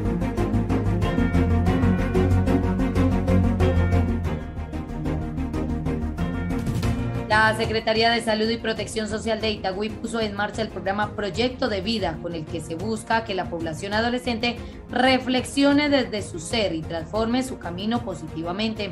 Con una inversión, eh, la alcaldía de Itagüí espera que el año 2021 se logre impactar 1.140 jóvenes de instituciones educativas públicas y privadas de la ciudad. El proyecto consta de tres fases. Uno, Identificación de la población a intervenir. Dos, Talleres reflexivos enfocados a la construcción de un proyecto de vida positivo. 3. Convivencia reflexiva. Esta convivencia tiene una duración de tres días y dos noches.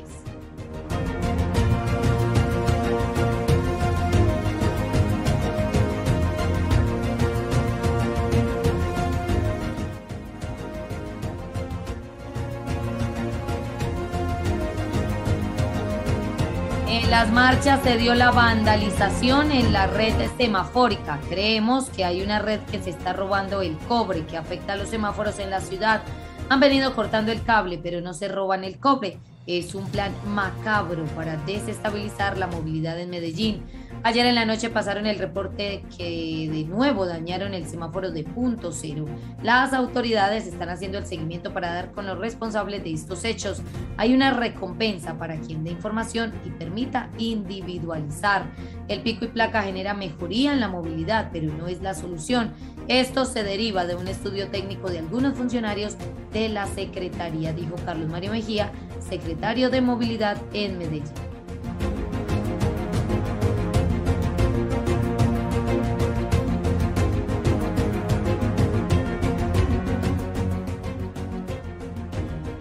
Efectivamente, el gobierno nacional en el mes de abril radicó una reforma tributaria supremamente ambiciosa, la cual tocaba a todos los sectores del país, inclusive a la canasta familiar. Esta reforma se archivó debido a muchas protestas de los colombianos porque era una reforma inapropiada.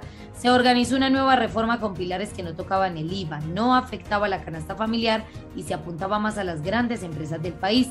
La gente y todos los sectores entendimos que esta era una reforma sana, diferente y además necesaria ya es la ley de inversión social sancionada por la presidencia en cabeza de Iván Duque. Tengo una posición muy clara sobre el Central Park. Soy amigo de ese megaproyecto. Hoy se han detectado algunos problemas de planeación y financiación, pero obedece a que esta administración departamental de Aníbal Gaviria dijo que no estaba de acuerdo con el Central Park. Tengo claro que el gobierno frenó y paró la ejecución del Central Park, después ha venido con la intención de continuar, pero no con la misma intensidad de antes.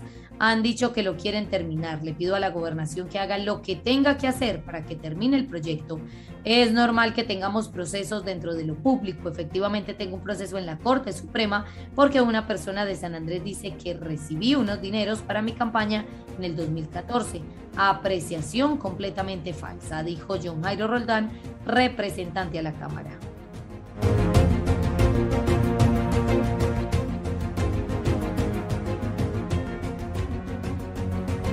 Esto es noticia en el departamento de Antioquia.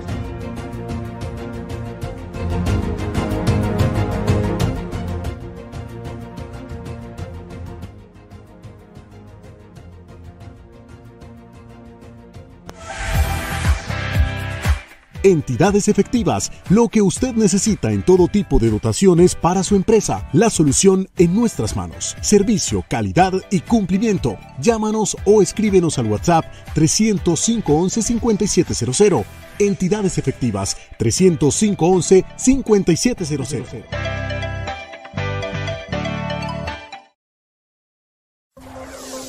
La Nación habla en Antioquia Amanece el legado. 7 de la mañana, 11 minutos. Gracias por continuar con nosotros en Antioquia. Amanece el legado. Vamos a hacer una ronda informativa por los medios nacionales, ver qué están diciendo, qué están titulando sobre el departamento de Antioquia. Iniciamos. Asesinan a una profesora en Santa Rosa de Osos. Mueren aplastados dos jóvenes que viajaban como polizones en Antioquia. Vecinos de Laureles, inconformes con las ventas con megáfono día y noche, lo que para unos es el rebusque, para otros es una constante molestia. Gremios de Antioquia responden a acusación de Quintero por Hidroituango. Los gremios afirman que no tienen intereses en defender a los contratistas del proyecto, sino proteger los intereses colectivos. Colegio Marco Fidel, 12 años esperando una solución a fallas estructurales. Los profesores y directivos argumentan que esta es la crónica de una muerte anunciada y mil estudiantes tendrán que seguir su proceso en casa.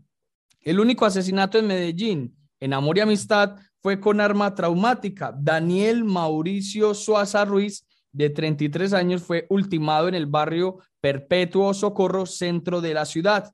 Ojo, a partir de hoy, es decir, de ayer, el pico y placa es con multa monetaria. Capturado en Medellín, implicado en escándalo de centros poblados. Se trata de Juan José Laverde, funcionario de Rave Agencia Seguros. Personería solicitó intervención por contaminación auditiva en Medellín ocupan bienes del grupo armado organizado Robledo por 200 mil millones de pesos. Los 39 bienes incluían propiedades, vehículos, empresas y locales comerciales. Polémica, la artista que no saludó a Daniel Quintero y perdió su trabajo. Artista denuncia que perdió su trabajo porque no quiso saludar a Quintero. Seis menores han sido conducidos por no cumplir toque de queda. También se está mencionando en otros medios nacionales sobre el departamento de Antioquia que 12 jóvenes se fugaron de centro reclusorio contra, eh, con ayuda de grupo armado. Dos jóvenes fallecieron en accidente mientras viajaban de polizones en tractocamión en Santa Bárbara. Gremios empresariales de Antioquia niegan interés en proteger a contratistas de Hidroituango. El colmo, ladrones se llevaron la comida de los estudiantes en una escuela del municipio de Andes, suroeste del departamento de Antioquia. Imponen más de 500 comparendos en Medellín por no cumplir el nuevo pico y placa en dos semanas. Personería en Ecoclí alertó por los problemas de salud de más de 100 niños migrantes. Dos policías de Medellín fueron arrollados por un motociclista en Las Palmas ocupan bienes de cabecillas del Grupo Armado de Robledo de Medellín por 200 mil millones de pesos. Murió rector del Instituto Tecnológico Metropolitano ITM de Medellín, Juan Guillermo Pérez, cantante denuncia que la echaron por presión del alcalde de Medellín, Daniel Quintero. Vuelve y juega, nuevo atraco masivo se registró en un restaurante del barrio Manila en Medellín. Mucha información se puede leer en los medios nacionales sobre el departamento de Antioquia a las 7 y 14 de la mañana. Vamos a ver qué dicen nuestras redes sociales. El Consejo Municipal de Envigado se permite informar que mediante la resolución 086 de 2021, la cual puede ser consultada en la página web del Consejo Municipal de Envigado www.consejoenvigado.gov.co, se inició el proceso de convocatoria pública y se dio aviso a todos los ciudadanos colombianos que estén interesados y cumplan con los requisitos para postularse para la elección y provisión del cargo de Contralor Municipal de Envigado por el periodo 2022-2025. Encuéntrenos en redes sociales como Antioquia Amanece El Legado para que esté bien informado y no se pierda ningún detalle de lo que pasa en Medellín y Antioquia. Siete de la mañana, 15 minutos. Aquí hacemos una verdadera comunicación.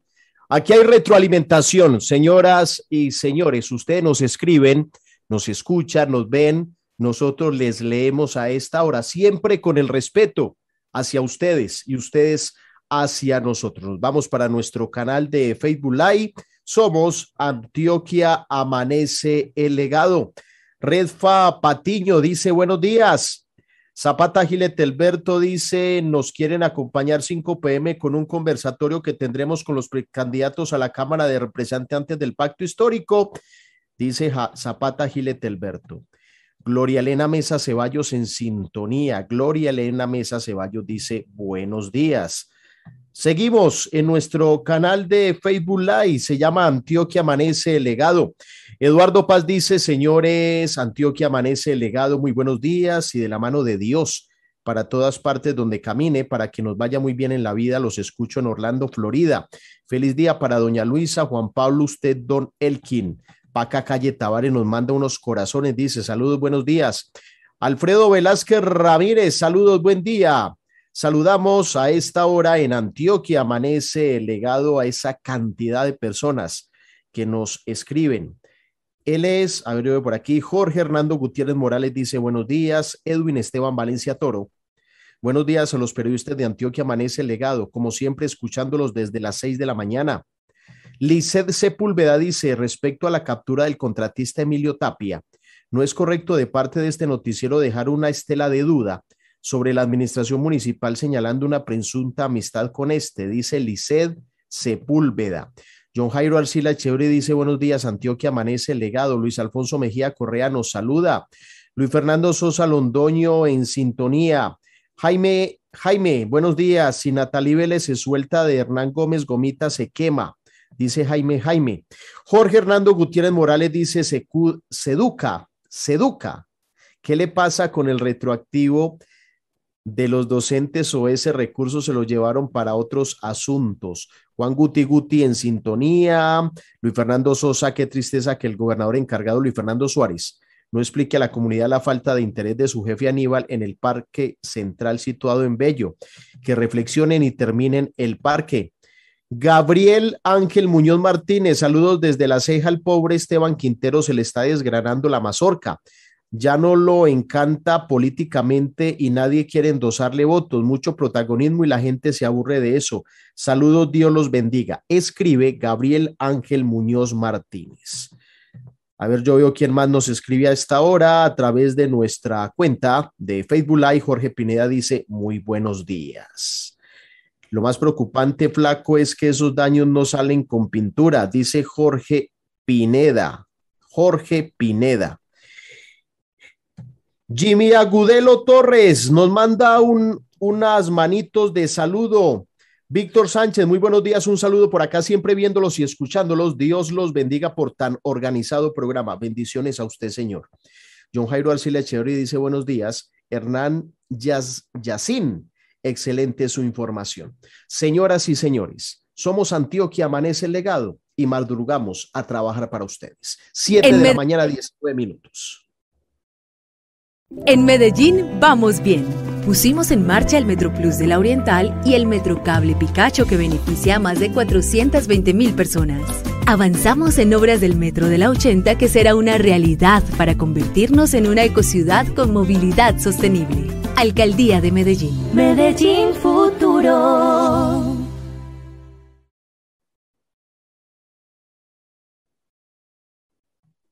Ya son las 7 y 20 de la mañana en Antioquia, amanece el legado. Seguimos con toda la información, con todas las noticias. Y nos sigue picando la lengua, nos sigue picando la lengua, compañeros, y contarles más daticos de lo que sucedió precisamente en Telemedellín con la salida de la exgerente Joana Jaramillo. Pues nos cuentan, nos cuentan qué parte de la salida tiene que ver con una nota que emitió Telemedellín con una silletera, donde le hacen una entrevista a una silletera y esto pues afectó en cierta manera, al parecer, pues la imagen, por decirlo de alguna manera, del canal y por eso se toman decisiones como la salida de Joana Jaramillo. Este pudo haber sido el florero de Llorente. Veamos. Atanasio Girardot. No, el día de ayer, como ya de pronto muchos compañeros lo han expresado, nos vinimos con un sinsabor del evento de nuestro desfile porque de pronto hubieron unas fallas, unas falencias en la comunicación para lo que eh, tenía que ver con nuestro evento del, del, desfile, pero no, ahí estamos, gracias a Dios, cositas para mejorar, pero, pero bien, gracias a Dios. Inicialmente la logística del evento, ¿qué les había dicho en días anteriores? Que ustedes iban a desfilar por el Atanasio, esa era la idea con la que iban. Sí, la idea con que bajamos era que los 510 silleteros íbamos a hacer el desfile, eh, que se hacía la premiación y, y lógicamente como siempre lo, lo, veníamos haciendo después de nombrar el ganador absoluto, desfilaríamos todos los 510 silleteros, pero transcurrió el día, se llegaron las 4 de la tarde y nadie nos dio información para la salida. Entonces ese nos quedó sin sabor. ¿Y qué pasó ahí? Eh, cuando ya transcurrió todo el día y vimos que se llevó e, ese, ese tiempo, eh, nos dio mucha inquietud y un sinsabor y una tristeza de que no habíamos podido hacer lo que realmente queríamos hacer y para lo que habíamos, para lo que nos habíamos desplazado a la ciudad, que era poder mostrar nuestro trabajo al público.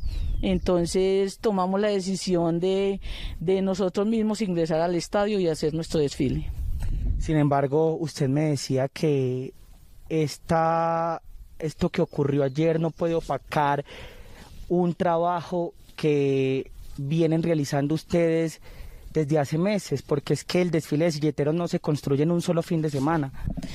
Sí, no, no, y esto no, esta situación de ayer no, no lo voy a opacar porque nosotros, nosotros esa es nuestra esencia, nosotros no somos silleteros, eh, nuestra cultura no es de dos horas ni de un día, nuestra cultura es de toda la vida, nosotros todo el año trabajamos para eso, esa es nuestra esencia. Ahí está, compañeros, la información, esta nota pudo haber sido el florero de Llorente de la salida de la señora Joana Jaramillo de la gerencia de Telemedellín. Pues ahí está la versión y la nota con la silletera, retomando obviamente la información eh, de, del desfile de silleteros precisamente en la ciudad de Medellín. Por eso había que hacer el contexto del por qué la nota eh, y por qué podría ser entonces este el motivo de la salida de la señora Joana Jaramillo. Ya son las 7:23 de la mañana.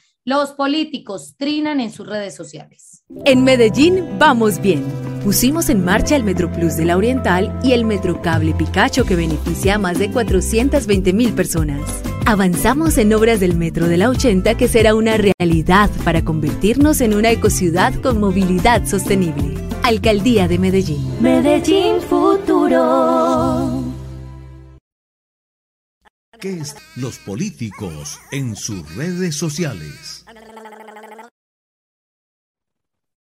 7 de la mañana, 24 minutos que están diciendo los políticos en sus redes sociales. Pues iniciamos con Alex Flores Hernández, concejal de Medellín por el movimiento Independientes, escudero del alcalde Daniel Quintero dentro del Consejo de Medellín. Dice en su Twitter, abro comillas, el, uribismo patalea, ataca, miente saben que Medellín ya no les pertenece y dentro de poco Colombia tampoco les pertenecerá. Cierro comillas. Es lo que está diciendo entonces el concejal de Medellín, Alex Flores.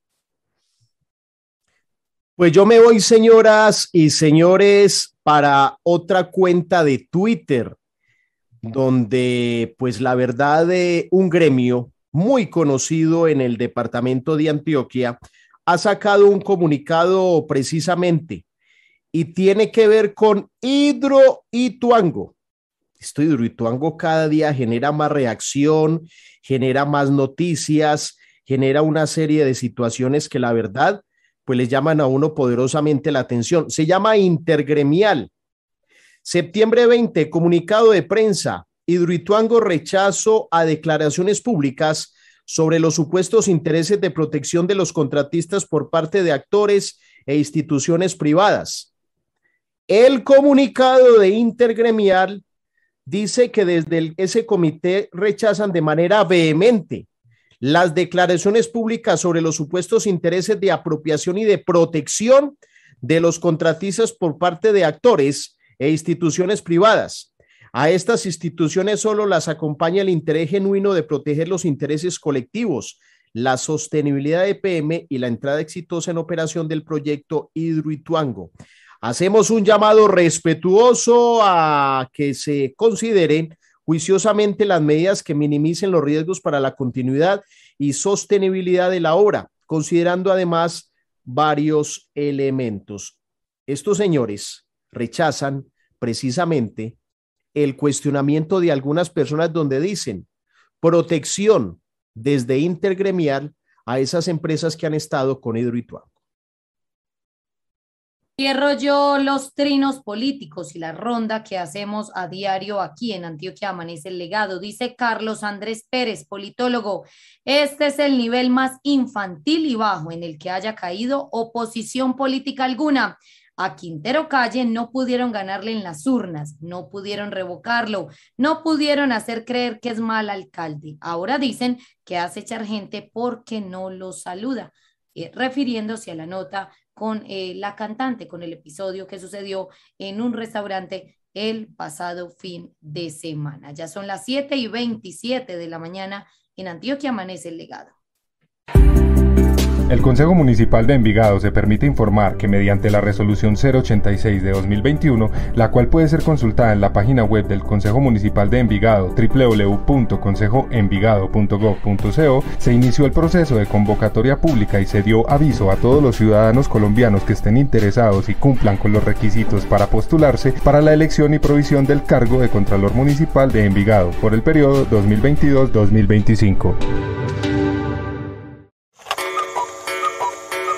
Le madrugan a la información en Antioquia. Se caracterizan por la calidad de sus informaciones y la seriedad en sus opiniones. Ellos son Juan Pablo Vélez, Luisa Restrepo y Elkin Lavoe. 7.28 de la mañana. La información la tiene Juan Pablo a esta hora.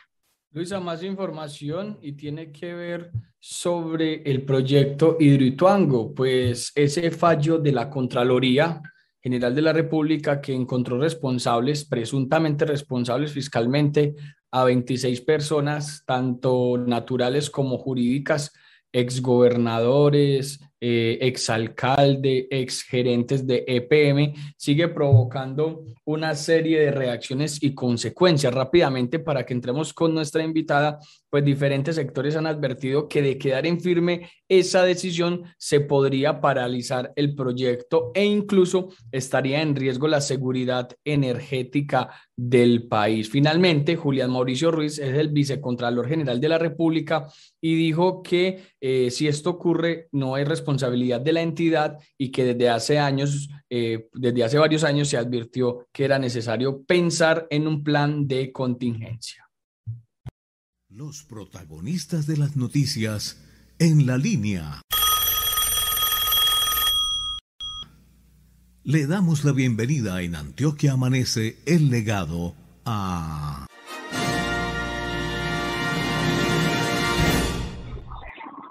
Ella es Janet Patrick González, conocida como La Dama, precisamente en ese gremio de artistas y cantantes en la ciudad de Medellín.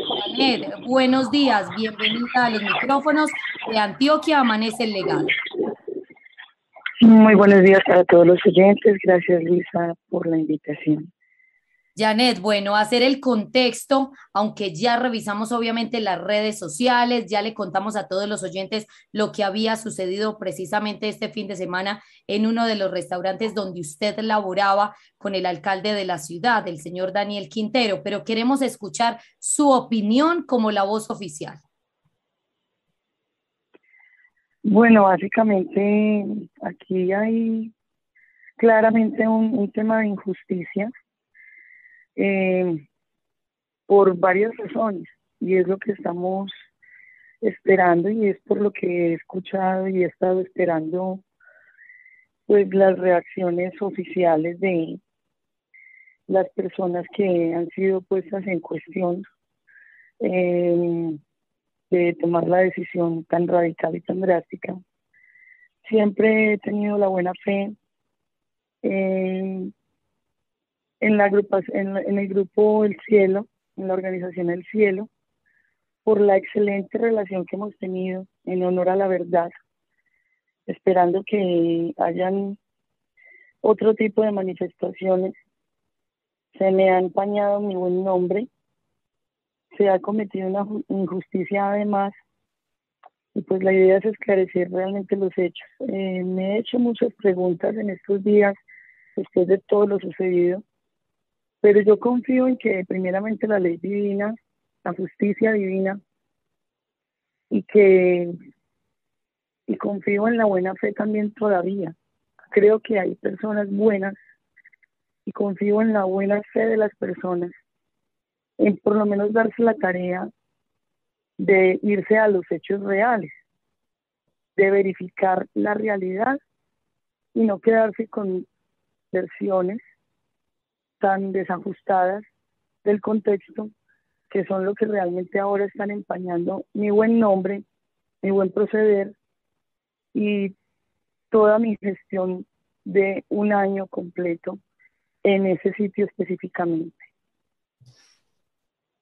Usted después de esta situación ha tenido la oportunidad de hablar, me imagino, y si hay posibilidad de contarnos con los dueños del restaurante el argumento de ellos eh, del por qué la separan a usted de su labor como cantante, porque uno encuentra que ellos emiten un comunicado pero no dice mucho, es decir, el comunicado no advierte, confirma o desvirtúa que eh, hubo algún inconveniente o que ellos la separaron a usted de, su labor como cantante. Es un comunicado, uno diría, muy gaseoso.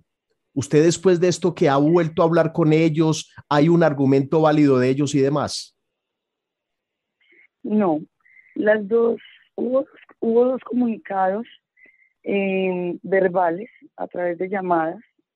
Uno a través de la señora Kelly, que es la persona con quien yo mediaba para todo el tema de negociación, logística y demás, eh, quien me hace saber de que desde tempranas horas de la mañana em, la familia de la organización había recibido varias llamadas de parte del grupo del, del alcalde y que estaban, pues estaban siendo presionados, que ellos entendían cuál era mi posición, eh, que me respetaban de hecho mi posición, que ellos tampoco estaban de acuerdo con muchas de las acciones del mandatario. Sin embargo, pues que el señor se iba a presentar nuevamente esa noche y requerían pues básicamente saber si yo iba a ir a cantar eh, o si iba a mandar a otro de mis artistas. Entonces hay algo que me tiene a mí en cuestión. Luego llama directamente la, la señora Gloria y ella me informa drásticamente la decisión que han tomado de, de no, no contar más con mis servicios, de cortar relaciones, la expresión fue, a partir de este momento cortamos relación comercial indefinida con usted. Debido a los, nos vemos obligados a cortar indefinidamente nuestra relación comercial con usted. Esas fueron las palabras reales, completamente reales, y que fue lo que me generó en ese momento, de hecho, como la indignación, la, esa impotencia, porque todo un año prestando un servicio, teniendo una excelente relación personal, social, comercial con ellos, donde no había ni siquiera una sola amonestación por algún error cometido como persona, como empresaria, porque también soy empresaria, soy emprendedora, y, o, o, de tipo comercial, y de una vez una decisión tan drástica. Me sorprende sobremanera, entonces es ahí donde yo veo un cierto sesgo y me doy cuenta exactamente por las palabras de ellos el tema de nos vemos obligados. Esa palabra para mí fue fatal. Realmente esa expresión yo creo que lo dijo todo. Y en ese momento, pues, y todo, y todo el tiempo yo he sido muy clara con los medios de comunicación y con toda persona que se ha dado la oportunidad de hablar conmigo o me ha brindado la oportunidad de hablar para decirles siempre que por favor, que no la cojan con el restaurante ni con la organización, que ellos, yo también me ponía en su lugar como empresaria que soy, además, y que, y que ellos estaban en una posición bastante compleja, bastante difícil, ellos se encontraban en la mitad de una situación que era realmente, o sea, quedaron en la mitad de una situación sin, sin pensarlo, sin quererlo. Para ellos debía ser muy difícil haber tomado esta decisión dado a lo que conocían realmente de mí, de todo un año de estar trabajando con ellos, con la alternancia clara está del de, tema de pandemia y todo, pero que aquí había básicamente un tema, algo tendría que haber pasado y realmente se estaban dando una decisión bajo presión. Señora Janet, Sí, quería preguntarle también, pues, ¿qué tipo de contrato tiene usted o tenía con el cielo? Porque de alguna u otra manera uno de los argumentos es que, pues, usted fue grosera con el alcalde y más que con el alcalde, con un cliente. Esos son como los argumentos que entregan de alguna u otra manera las, la, la parte de, de allá del cielo. Bueno, aquí hay algo que a mí me ha puesto a pensar porque yo he esperado siempre yo soy una persona que siempre espero como escuchar todas las versiones y dejar que las cosas fluyan y pasen a ver en qué termina todo el tema. He tratado de guardarme un poco de dar algunas, algunos calificativos, pero claro está, me he dado el beneficio de analizar la situación y el porqué del sesgo y la decisión tan radical me di la espera y realmente hay dos comunicados de ellos oficiales. Uno del restaurante Agua Fresca, donde se confirma que el señor sí estuvo eh, allá en el restaurante y que hubo un impasse entre nosotros. Eso es real y me pareció que ese primer comunicado que está en la página de Instagram del restaurante como tal, no en la de la organización, sino la del restaurante, me pareció que era una, un comunicado muy, como muy objetivo, muy neutral, ¿cierto? Entonces yo me quedé esperando eh, a ver qué más podían decir eh, los señores de la Organización del Cielo en honor como a la verdad, esperando a ver qué más pasaba. Pero me sorprende grandemente el segundo comunicado donde prestigian radical y contundentemente mi buen nombre y mi buen comportamiento. Pero saludó, saludó o no saludó usted al alcalde de Medellín, Daniel. Y voy directamente con la pregunta que le hizo Juan. ¿Usted fue grosera con eh, el alcalde? ¿Alguna expresión, alguna expresión verbal? Y, y, perdón, para, para que continúe usted y en torno al tiempo, para maximizar el tiempo, también la pregunta de Juan, ¿qué tipo de contrato tiene o tenía? Bueno, primero, el tipo de contrato que tenía era un contrato por prestación de servicios artísticos que es el tipo de contrato que manejo con todos los lugares eh, donde me han contratado. Prestación de servicios artísticos. En ese, en ese contrato yo tenía, prestaba el servicio de un show musical del género eh, tradicional ranchero, de música tradicional ranchera eh, y música mexicana, con un solista acompañado con pistas y se proporcionaba el sonido. Se hacían tres salidas entre 30 y 40 minutos en tres momentos de, a partir de las 7 y 30 de la noche. Ese es el contrato. Básicamente ese es el contrato. Entonces, iba yo o iba alguno de los artistas que trabajan conmigo. ¿Ya? En vista de la situación, bueno, yo ya lo he hablado en varias oportunidades y ellos también lo tenían claro, por el tipo de relación que teníamos, que era muy excelente, era muy buena relación pues yo misma, aunque no es esa la tarifa con la que Janet Patrick ha trabajado siempre, yo misma asumí el reto de en, las últimas, en los últimos tiempos tomar mi contrato y presentarme yo como artista por la buena relación que teníamos. Y eso por una parte. Y lo otro pues por la contingencia pues que nos había llevado a un punto de quiebra bastante fuerte. Entonces eh, ese es el tipo de contrato. Y la otra pregunta que me haces, me dice, Janet, ¿usted saludó o no saludó al, alcalde? Yo me abstuve de chocarla con el alcalde, porque eso es un gesto no verbal. Tú la chocas con alguien, es un gesto no verbal de aprobación, de que chévere, vamos bien, esto, ¿cierto? Yo me abstuve de chocar mi puñito con el alcalde.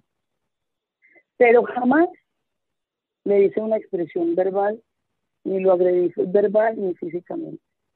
Entonces aquí hay una infamia y es ahí donde yo me hago la gran pregunta en la información del segundo comunicado.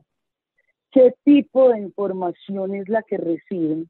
Porque ninguno de los dueños del sitio estaban en el sitio. ¿Dónde están las cámaras? ¿Por qué no muestran en las cámaras lo sucedido? Si el, si el sitio tiene cámaras. ¿Por qué no me dan a mí el beneficio de la duda como en cualquier empresa? Y me llaman Janet Ben, vamos a hablar en honor a la verdad, qué fue lo que pasó, cuál es tu versión. Y poner todo en contexto.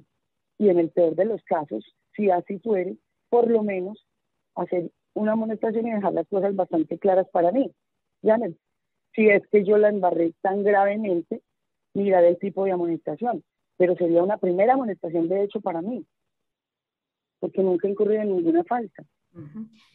Yo, lo, eh, yo tengo dos preguntas, eh, eh, Janet Patrick. Una, ¿es obligación saludar? Pues lo digo eh, porque hay opiniones encontradas. Unos dicen, sí, pues debe saludar porque es un lugar público, porque es la, artista del momento o del lugar, ¿cierto? Otros dicen, no, pues si a mí me cae mal una persona, no comparto las ideas de esa persona, simplemente no lo hago. Esa es una pregunta. Dos, ¿ya usted solicitó? Sí, eh, discúlpeme, le hago la segunda y, nos responde entonces las dos. Dos, usted ya buscó precisamente esos eh, entidades públicas como la Personería de Medellín para que le restablezcan su derecho, en este caso, el derecho al trabajo. No, he estado esperando primera, o sea, creo que como dama, como buen ser humano, uno tiene que ser congruente con, con las cosas, ¿cierto? Y es, yo de mi parte sí he querido dar el beneficio de la duda y darle un libre desarrollo a, todo el tema. Que las personas den la oportunidad primeramente de verificar la información que han recibido. He estado esperando los comunicados de eh, el, el restaurante y los comunicados oficiales de la organización El Cielo. Eh, como te digo, es que no hay una justificación y en honor a la verdad, hombre, cualquier empresa se daría la oportunidad y le daría la oportunidad a las personas, porque es que aquí el tema de respeto debe ser un tema general. El tema de respeto se debe ofrecer para clientes, para comensales, para empleados, para proveedores y para toda persona. O sea, y debe ser sin igual.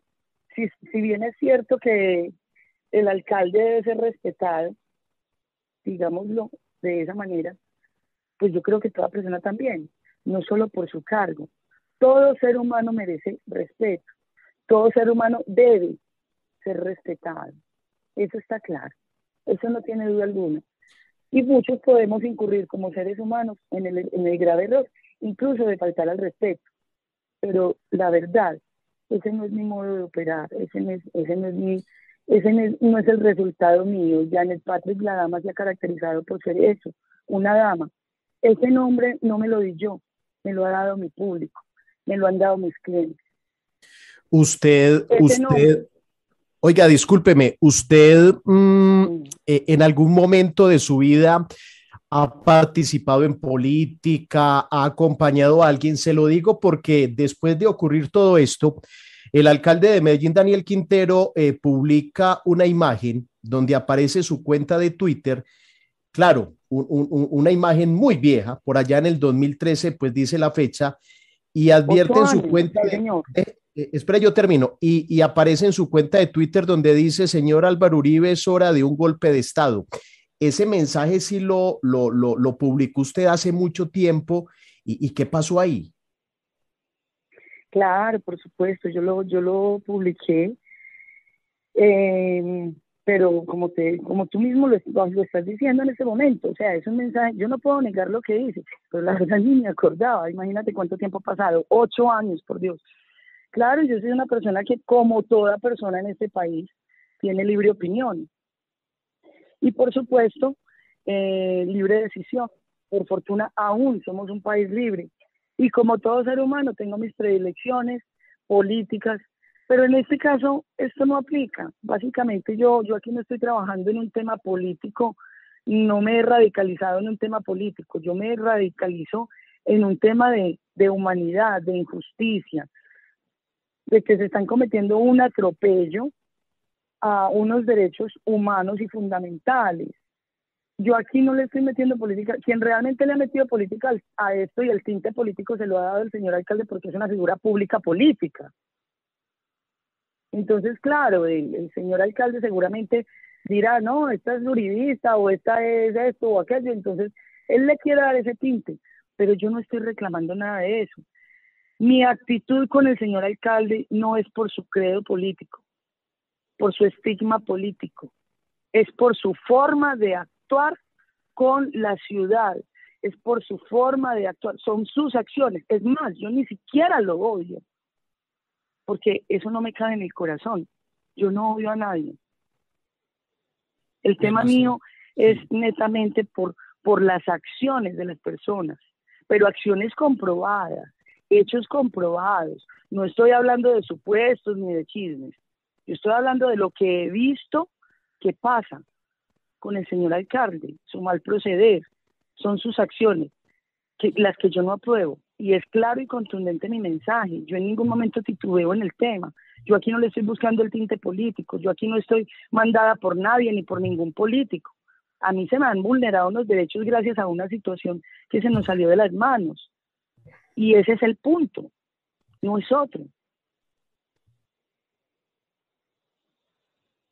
Señora, Señora Janet, pues Hablo, en este caso usted dice que no está tocando el tinte político, pero entonces yo hablo no como periodista, sino como un ciudadano, como un cliente. Si uno va a un lugar público es a recibir una buena atención porque uno va a pagar, dado el caso de que un mesero uno le diga buenos días, buenas noches, pues si no reciba uno el mismo saludo, pues uno se va a molestar creería uno que como cliente es, un, es, un, es, un, es un tema de irrespeto. De alguna u otra manera, pues es como parte de la cultura eh, el saludar quien llega y despedirse quien se va. El saludar es un deber urbano, es una norma de urbanidad y tiene usted mucha razón en eso y además muchas personas que han comentado tienen razón en eso. Yo creo que es un deber pero no puede convertirse en una obligación, porque como en toda regla hay una hay un derivo, hay un derivado de la regla, ¿cierto? Toda regla tiene su excepción y esta no puede ser la excepción, perdón la redundancia. Yo creo que esto es un gesto de urbanidad que todos debemos hacer, pero hay una excepción a la regla. La excepción a la regla debe ser que hay algún motivo específico. Me explico. Si yo tengo un problema o estoy separada de mi esposo por X o Y motivo y no le pasa manutención a un hijo, esto o aquello, estoy enojada radicalmente con él y él llega al restaurante y yo llevo dos años sin hablar con él. Pregunto, ¿es mi obligación, obligación, mira la palabra, saludarle? Janet Patrick, yo quiero preguntarle. las casas. Sí. Yo quiero preguntarle si a usted la busca en este momento el alcalde de Medellín, el señor Daniel Quintero. ¿Usted se sentaría a hablar con él? Dos, si a usted vuelve y la llaman los directivos eh, o los dueños de este restaurante en la ciudad de Medellín, ¿volvería a trabajar con ellos? Claro, somos seres humanos y de los errores también se aprende. Yo soy una persona que siempre cree en las segundas oportunidades. Eh, claramente también en mi primer mensaje, a pesar de todo lo que yo sentía, le dije al señor Daniel Quintero, señor, cambie, cambie su forma de actuar. Está actuando como un mal ser humano. Es por eso que no le di mi, mi saludo, no, es, es por eso que no le retorné el puñito, pues, para ser honesta, eso es un gesto no verbal, no es un saludo, un saludo es otra cosa. Es un gesto no verbal que tiene otro significado. Pero básicamente ni siquiera quiero pegarme en eso. Si el señor Daniel Quintero quiere hablar conmigo, yo estoy abierta a hablar. Desde las normas que, que se debe hablar, con respeto, con objetividad, con mucha claridad, con mucha contundencia, pero en honor a la verdad, porque siempre eso es lo que caracteriza a Janet. Janet no es una persona mentirosa. Janet habla con la verdad. Janet, eh, finalmente por, por, tema de, tiempos, usted acaba de utilizar una expresión diciendo de los errores se aprende. Claro, todos los días aprendemos. Y, me gusta mucho eh, cuando usted advierte la pregunta de Luisa si hay posibilidad de, de hablar con el alcalde. Estamos para ser resilientes. Pero cuando usted dice de los errores se aprende, entonces usted considera que se equivocó en algo. Si devolviera el tiempo, volviera a hacer lo mismo o después de todo lo que ha pasado, lo, pensaría. Hablo de parte y parte. Cuando yo hablo de los errores se aprende, hablo en términos generales. Hablo de mí y hablo de ellos. Porque aquí claramente se están cometiendo errores. ¿De dónde vienen los errores?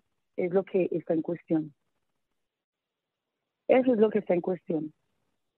¿Y qué tipo de error? También es lo que está en cuestión, porque es que por Dios, es posible, y yo le doy el beneficio también a las personas que me han criticado con tanta severidad, el hecho de que yo no haya, eh, le haya dado el puñito a este señor, porque lo ven como un gesto de mala educación.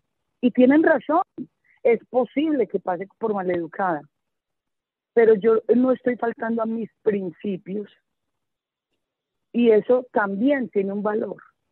Y de hecho creo yo que debe estar primero los principios morales y todo tipo de principios, o sea, los principios reales de una persona. ¿Cuáles son sus principios? ¿Cuáles son sus principios?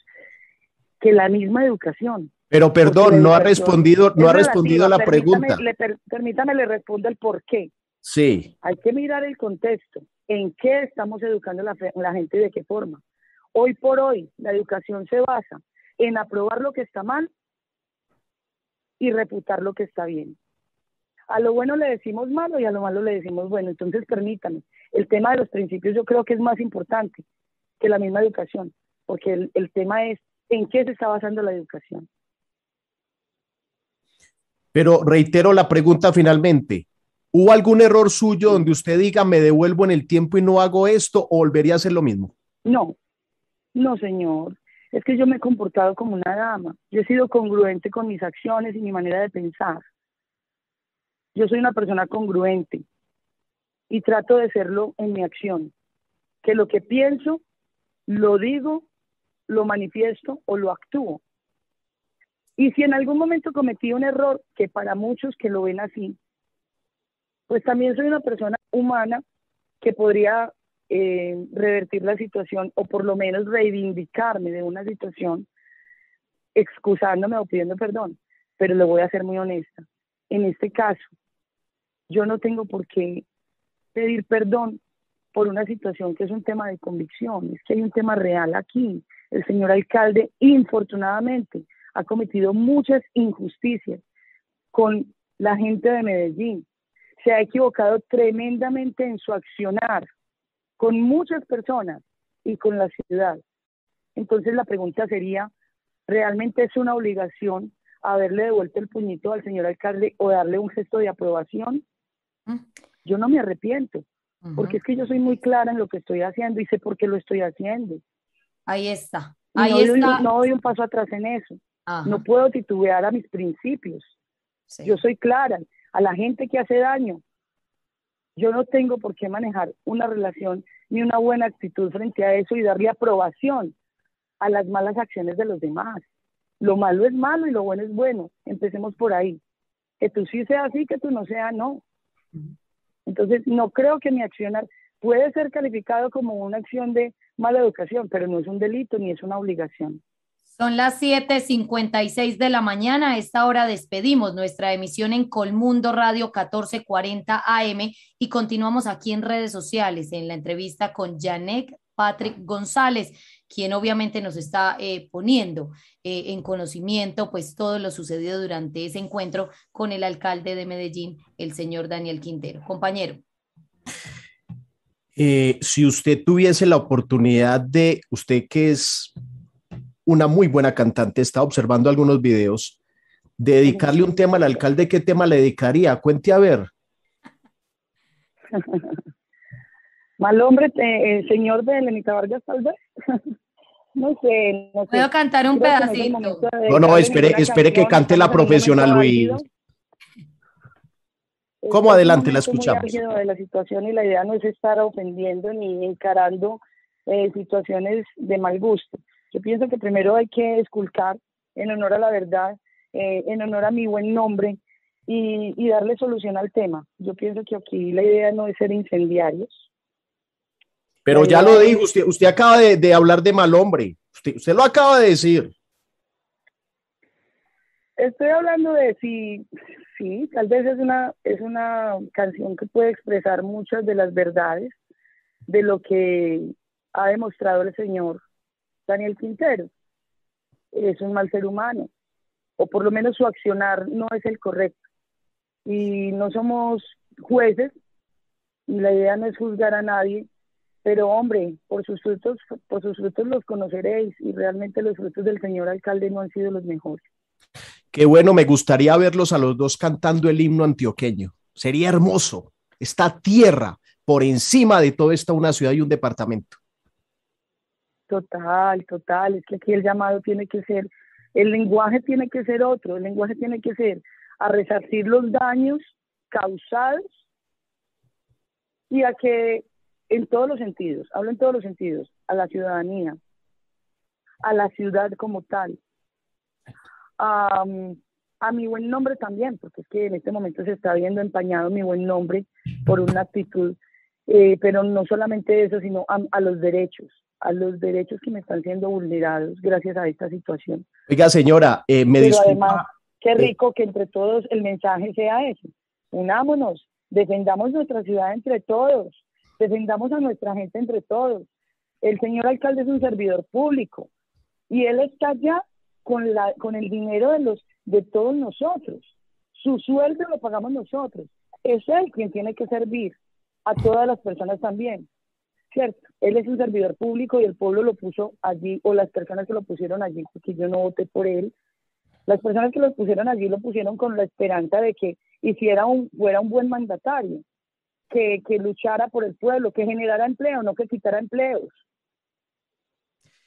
que proporcionara finalmente oiga finalmente le voy a poner un ejemplo cada quien su profesión la toma como considere y realiza una labor como considere. Hace poco entrevistamos en Antioquia Amanece legado a alguien, un político que eh, sabemos que no quiere mucho este noticiero, pero yo le digo una cosa, este servidor, el quien lavó, eh, así entienda la animadversión de esa persona como generó noticia, yo lo entrevisté, yo fui amable, porque estoy en un escenario donde eh, debo responderle a una comunidad, pero cada quien y lo que usted hizo, pues cada quien responde por lo que dice. Luisa, para la despedida.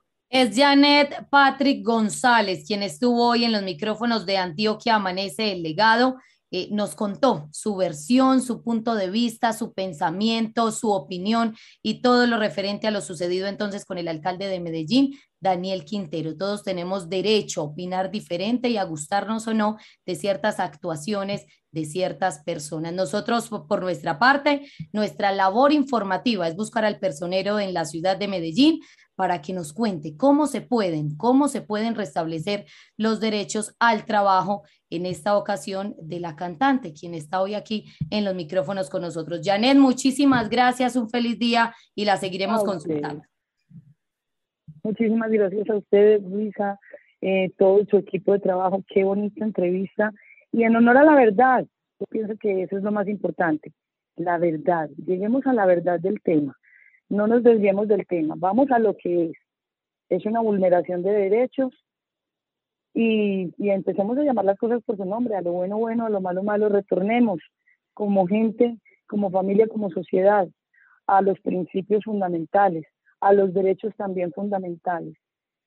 Yo creo que eso es lo más importante, seamos más, más, más gente, seamos más empáticos y, y que el mensaje sea más de amor que de odio. Mi interés no es que la gente odie a Daniel Quintero, mi interés es que Daniel Quintero empiece a, a devolver el camino y hacer lo correcto.